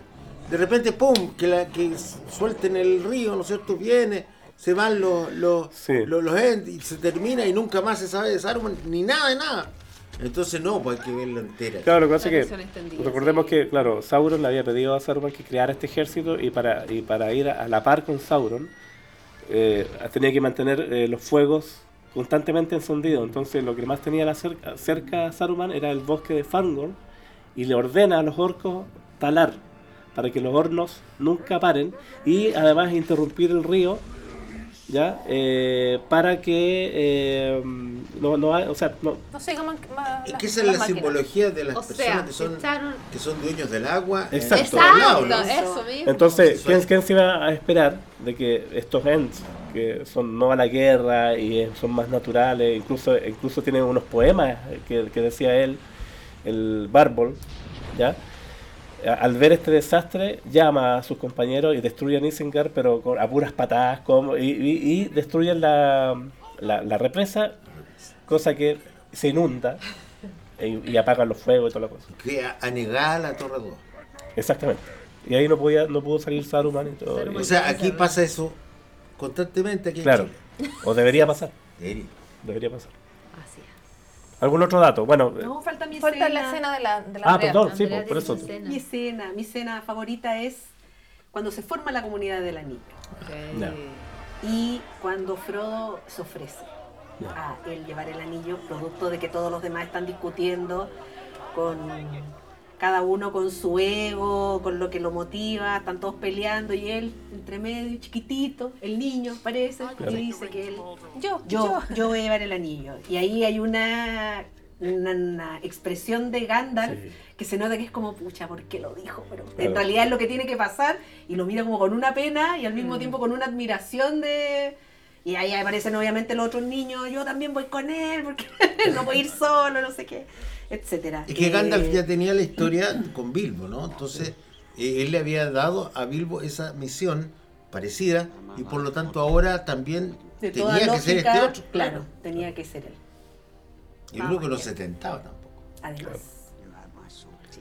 ¿Algo buena, más buena escena. para ir cerrando? No, o sea, para ir cerrando ya después del, del- de la batalla de Minas Tirith, eh, aquí eh, Aragorn ya toma la- las riendas de, de lo que va a ser rey sin ser coronado todavía y decide ir a atacar de frente a Sauron, ya a las puertas negras. Para darle tiempo a Frodo. para darle tiempo a Frodo eh, o, o incluso generar esta como distracción de este ojo que siempre está mirando de Sauron Qué miedo.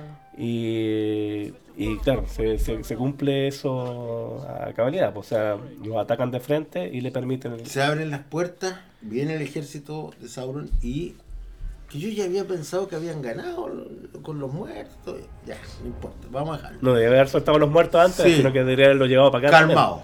Pero, pero, eh, lo interesante son esas voces. ¿Te acuerdas que tú me dijiste que, que, que el anillo, de una u otra forma, el, el gallo los hace a sus grandes debilidades? Exacto. ¿No es cierto? Llamarlos. Entonces, empieza a llamarlos el, el- el ojo que lo ve todo, ¿no es cierto? Empieza a llamarlo y, y- y le habla de los ancestros, ¿no? Eh, y le dice algo así como César, Eleazar. Eleazar, ¿no es cierto? Eh, los padres, qué sé yo, y de repente uno piensa, oh, el argentino. Yo sabía que el argentino iba a flaquear. Y el argentino mira para atrás y dice, por favor. Por Frodo. Y lo Ah. Pues. Fue como campeón, fue como un campeón. Un campeón. Qué, linda escena también. Qué linda Aparte él y los segundos que lo siguen son los hobbits, po. Sí. Y, Claro. queda Y después la todos los mitad demás con sus quedan- patitas. Claro. Sí, Más como los lo que sea, lo que sea. vamos. Y se dan cuenta ustedes una cosa feo. que cada vez que, que, um, que Gandalf ve como una mariposa, Sí, vienen las águilas. Las águilas. Las ¿Se dan cuenta de eso? Que cuando estaba encerrado en la torre de Saruman, Claro. Y las aparece. águilas son más poderosas que los dragones. que Claro, o todo. sea, vienen a equiparar un poco Y también, bueno, ya sabemos lo que pasa, que eh, al final Frodo en la última instancia eh, flaquea y se lo va a dejar para él. Sí. Y, bu- y, bueno, aparece ahí Gollum, le corta un dedo, al fin. Se resuelve todo y hay una escena que, que encuentro yo genial también, que cuando vienen las águilas con, con, con Gandalf a buscar a Frodo que está ahí en una roca con Sam. También eh, Sí, la música es hermosa. Además, instantes antes, eh, el, el- el- el- el gordillo le dice al, al Frodo, No, ¿se acuerda de la comarca? Ah, claro, y no se acuerda. No, no se acuerda. se él ya no se acuerda de nada. Como Gollum que empieza a olvidar. Sam Exactamente. empieza- y empieza uno a olvidar, también uno empieza a olvidar de qué pueblo viene. Porque había Claro. pasado muchos meses. Exacto. Meses, años. Y años. Pero uno en la meses, vida claro. también empieza a olvidar un poco. ¿ah? claro. Y realmente Sí, es bueno me acuerdo de nada. volver a, a las partes donde uno. Y me creció, encanta cuando ellos vivió. vuelven, todos resueltos ahí. Con plata. Con plata, con una actitud distinta. Ahí está el viejo cascarrabia que los La mira. vieja. Bueno, y la otra escena también, la coronación de mi rey, Ay, Ah. sí. donde ellos llegan los hobbits y Los niños. quieren hacer una reverencia y él les dice no. todos los demás tenemos que hacer Ah, una reverencia. Ay, sí, qué Y, emocionante. ella- y- y él canta ahí una canción muy buena. Sí. Que volveremos. No, es- Volveremos. no, este, ya. Muy bonita. Muchacho. Y de repente llega el elfo, llega el elfo y lo saluda, se saludan. Y así como que ya no vamos a poder ser lo que fuimos. Y de Ya no repente es el lo elfo que mira, mira para el lado y dice, te traje la color. Y ahí le- La color. Y aparece Esa parte yo lo he sacado. My love. No, yo lo he La un Me dio vergüenza. My love. Me dio cringe esa parte. Cuando el beso todo, ¡eh! igual que el Titanic al final. ¿Por qué la no. gente aplaude cuando dos No, personas no se me besan? gusta esa parte. A mí me gustó el beso, los Oye, aplausos no. No, me dio como vergüenza. Me A dio mí me gustaría que besaran a Liz Taylor. Además que abre, abre, la. Sí, como que va. abre la boca, se la come. No, muy feo. No, está bien, mi rey puede la hacer lo que quiera. Te quiero comer la boca. Y después el rey, por Dios, Jorge, está quien muere Jorge para, Perdónanos. para lo- lo- lo- los que nos escuchan. Y, y finalmente mira para el- la izquierda y hay ya primos que están casados entre sí.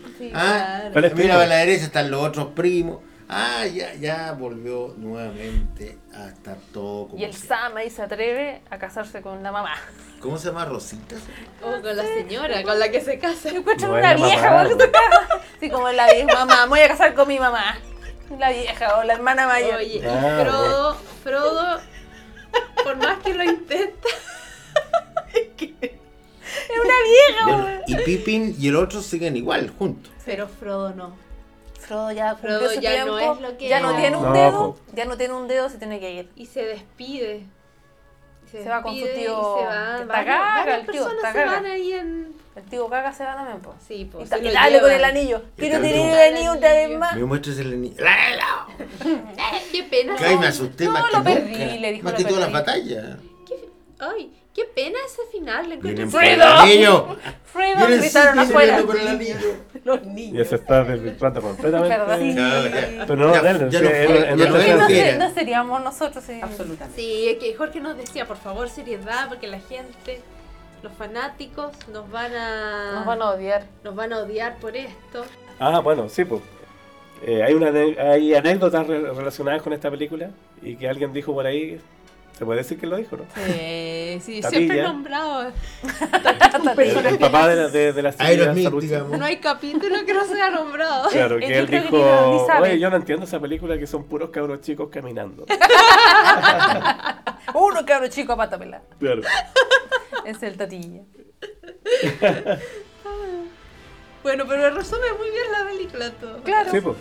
Es como, te lo resumo así nomás. Entretiene mucho. Oye, ¿sabéis que yo antes de la película sabía que Gandalf no moría en esa escena porque me acuerdo de, de que yo estuve presente cuando un... Cuando lo grabaron, lo No, filmaron. Un compañero de universidad, el Cristóbal, no sé si escuchará esto, eh, estaba leyendo El Señor de los Anillos antes de que saliera la película. Y llega otro compañero, no, pero ¿quién es? Y le dice, ¡ay, estáis leyendo El Señor de los Anillos! La verdad". ¡Ay, qué bacán cuando aparece Gandalf blanco! Y el otro lo mira con cara de odio. Así como, recién leí que Gandalf Gris había muerto, así como... Ah, spoiler. Y yo me quedé con eso Y entonces cuando muere Gandalf, Sabía, sabía que que, volvería. sí, pues Ah, y lamentablemente me no dejaste un año esperando. No te lo dije, no te lo No, porque es spoiler. Porque es lo que hay que hacer. Eso es lo que hay que hacer. Me Antes, dejó no sufrir. contar. antes de ir terminando, el pato recién habló cuando, cuando eh, viene la coronación de Aragón y él canta. ¿Ya? Eh, eh, bueno, él canta en, en- en un idioma que se llama, eh, que está en Sindarin, ¿ya? Que son estos idiomas que inventó eh, Tolkien. ¿Cuántos idiomas Están los, el, el élfico, eh, los enanos tienen su idioma, los orcos tienen su idioma. Bueno, estudiante Unos de venir ocho. al podcast. Unos ocho.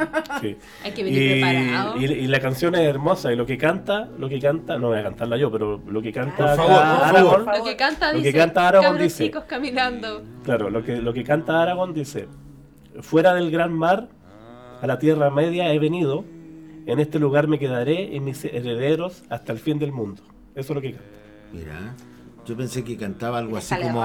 Es como, una especie de juramento. Ya tengo hace. la Liz. Ahora voy por ahí, Win. A la Bueno, pero no importa.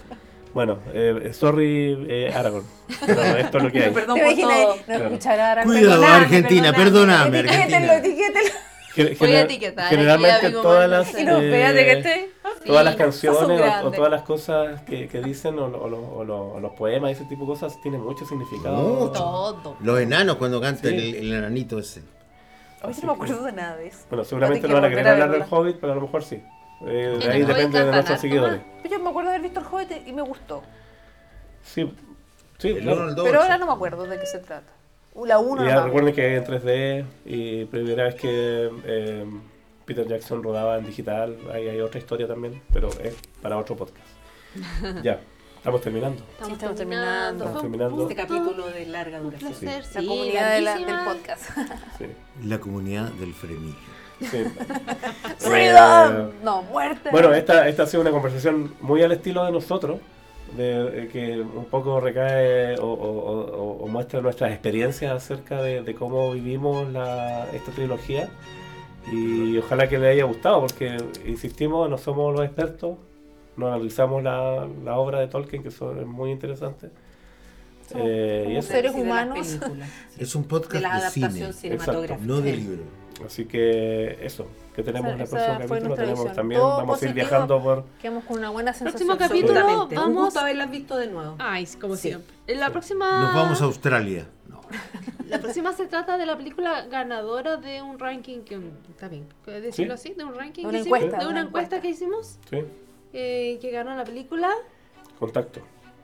Eso. Vamos a ir a viajar Robert a... Del señor Zemeckis. Vamos a ir a pagarnos un viaje por la galaxia o por dimensiones. Ahí vamos a averiguar. Mira, como esta historia es por muchos siglos, la otra va a ser de un minuto. O, o 18 horas. Claro, Un abrazo, chiquillos. 18 horas. Gracias por estar acá. Bye. Gracias. Freedom. Chau.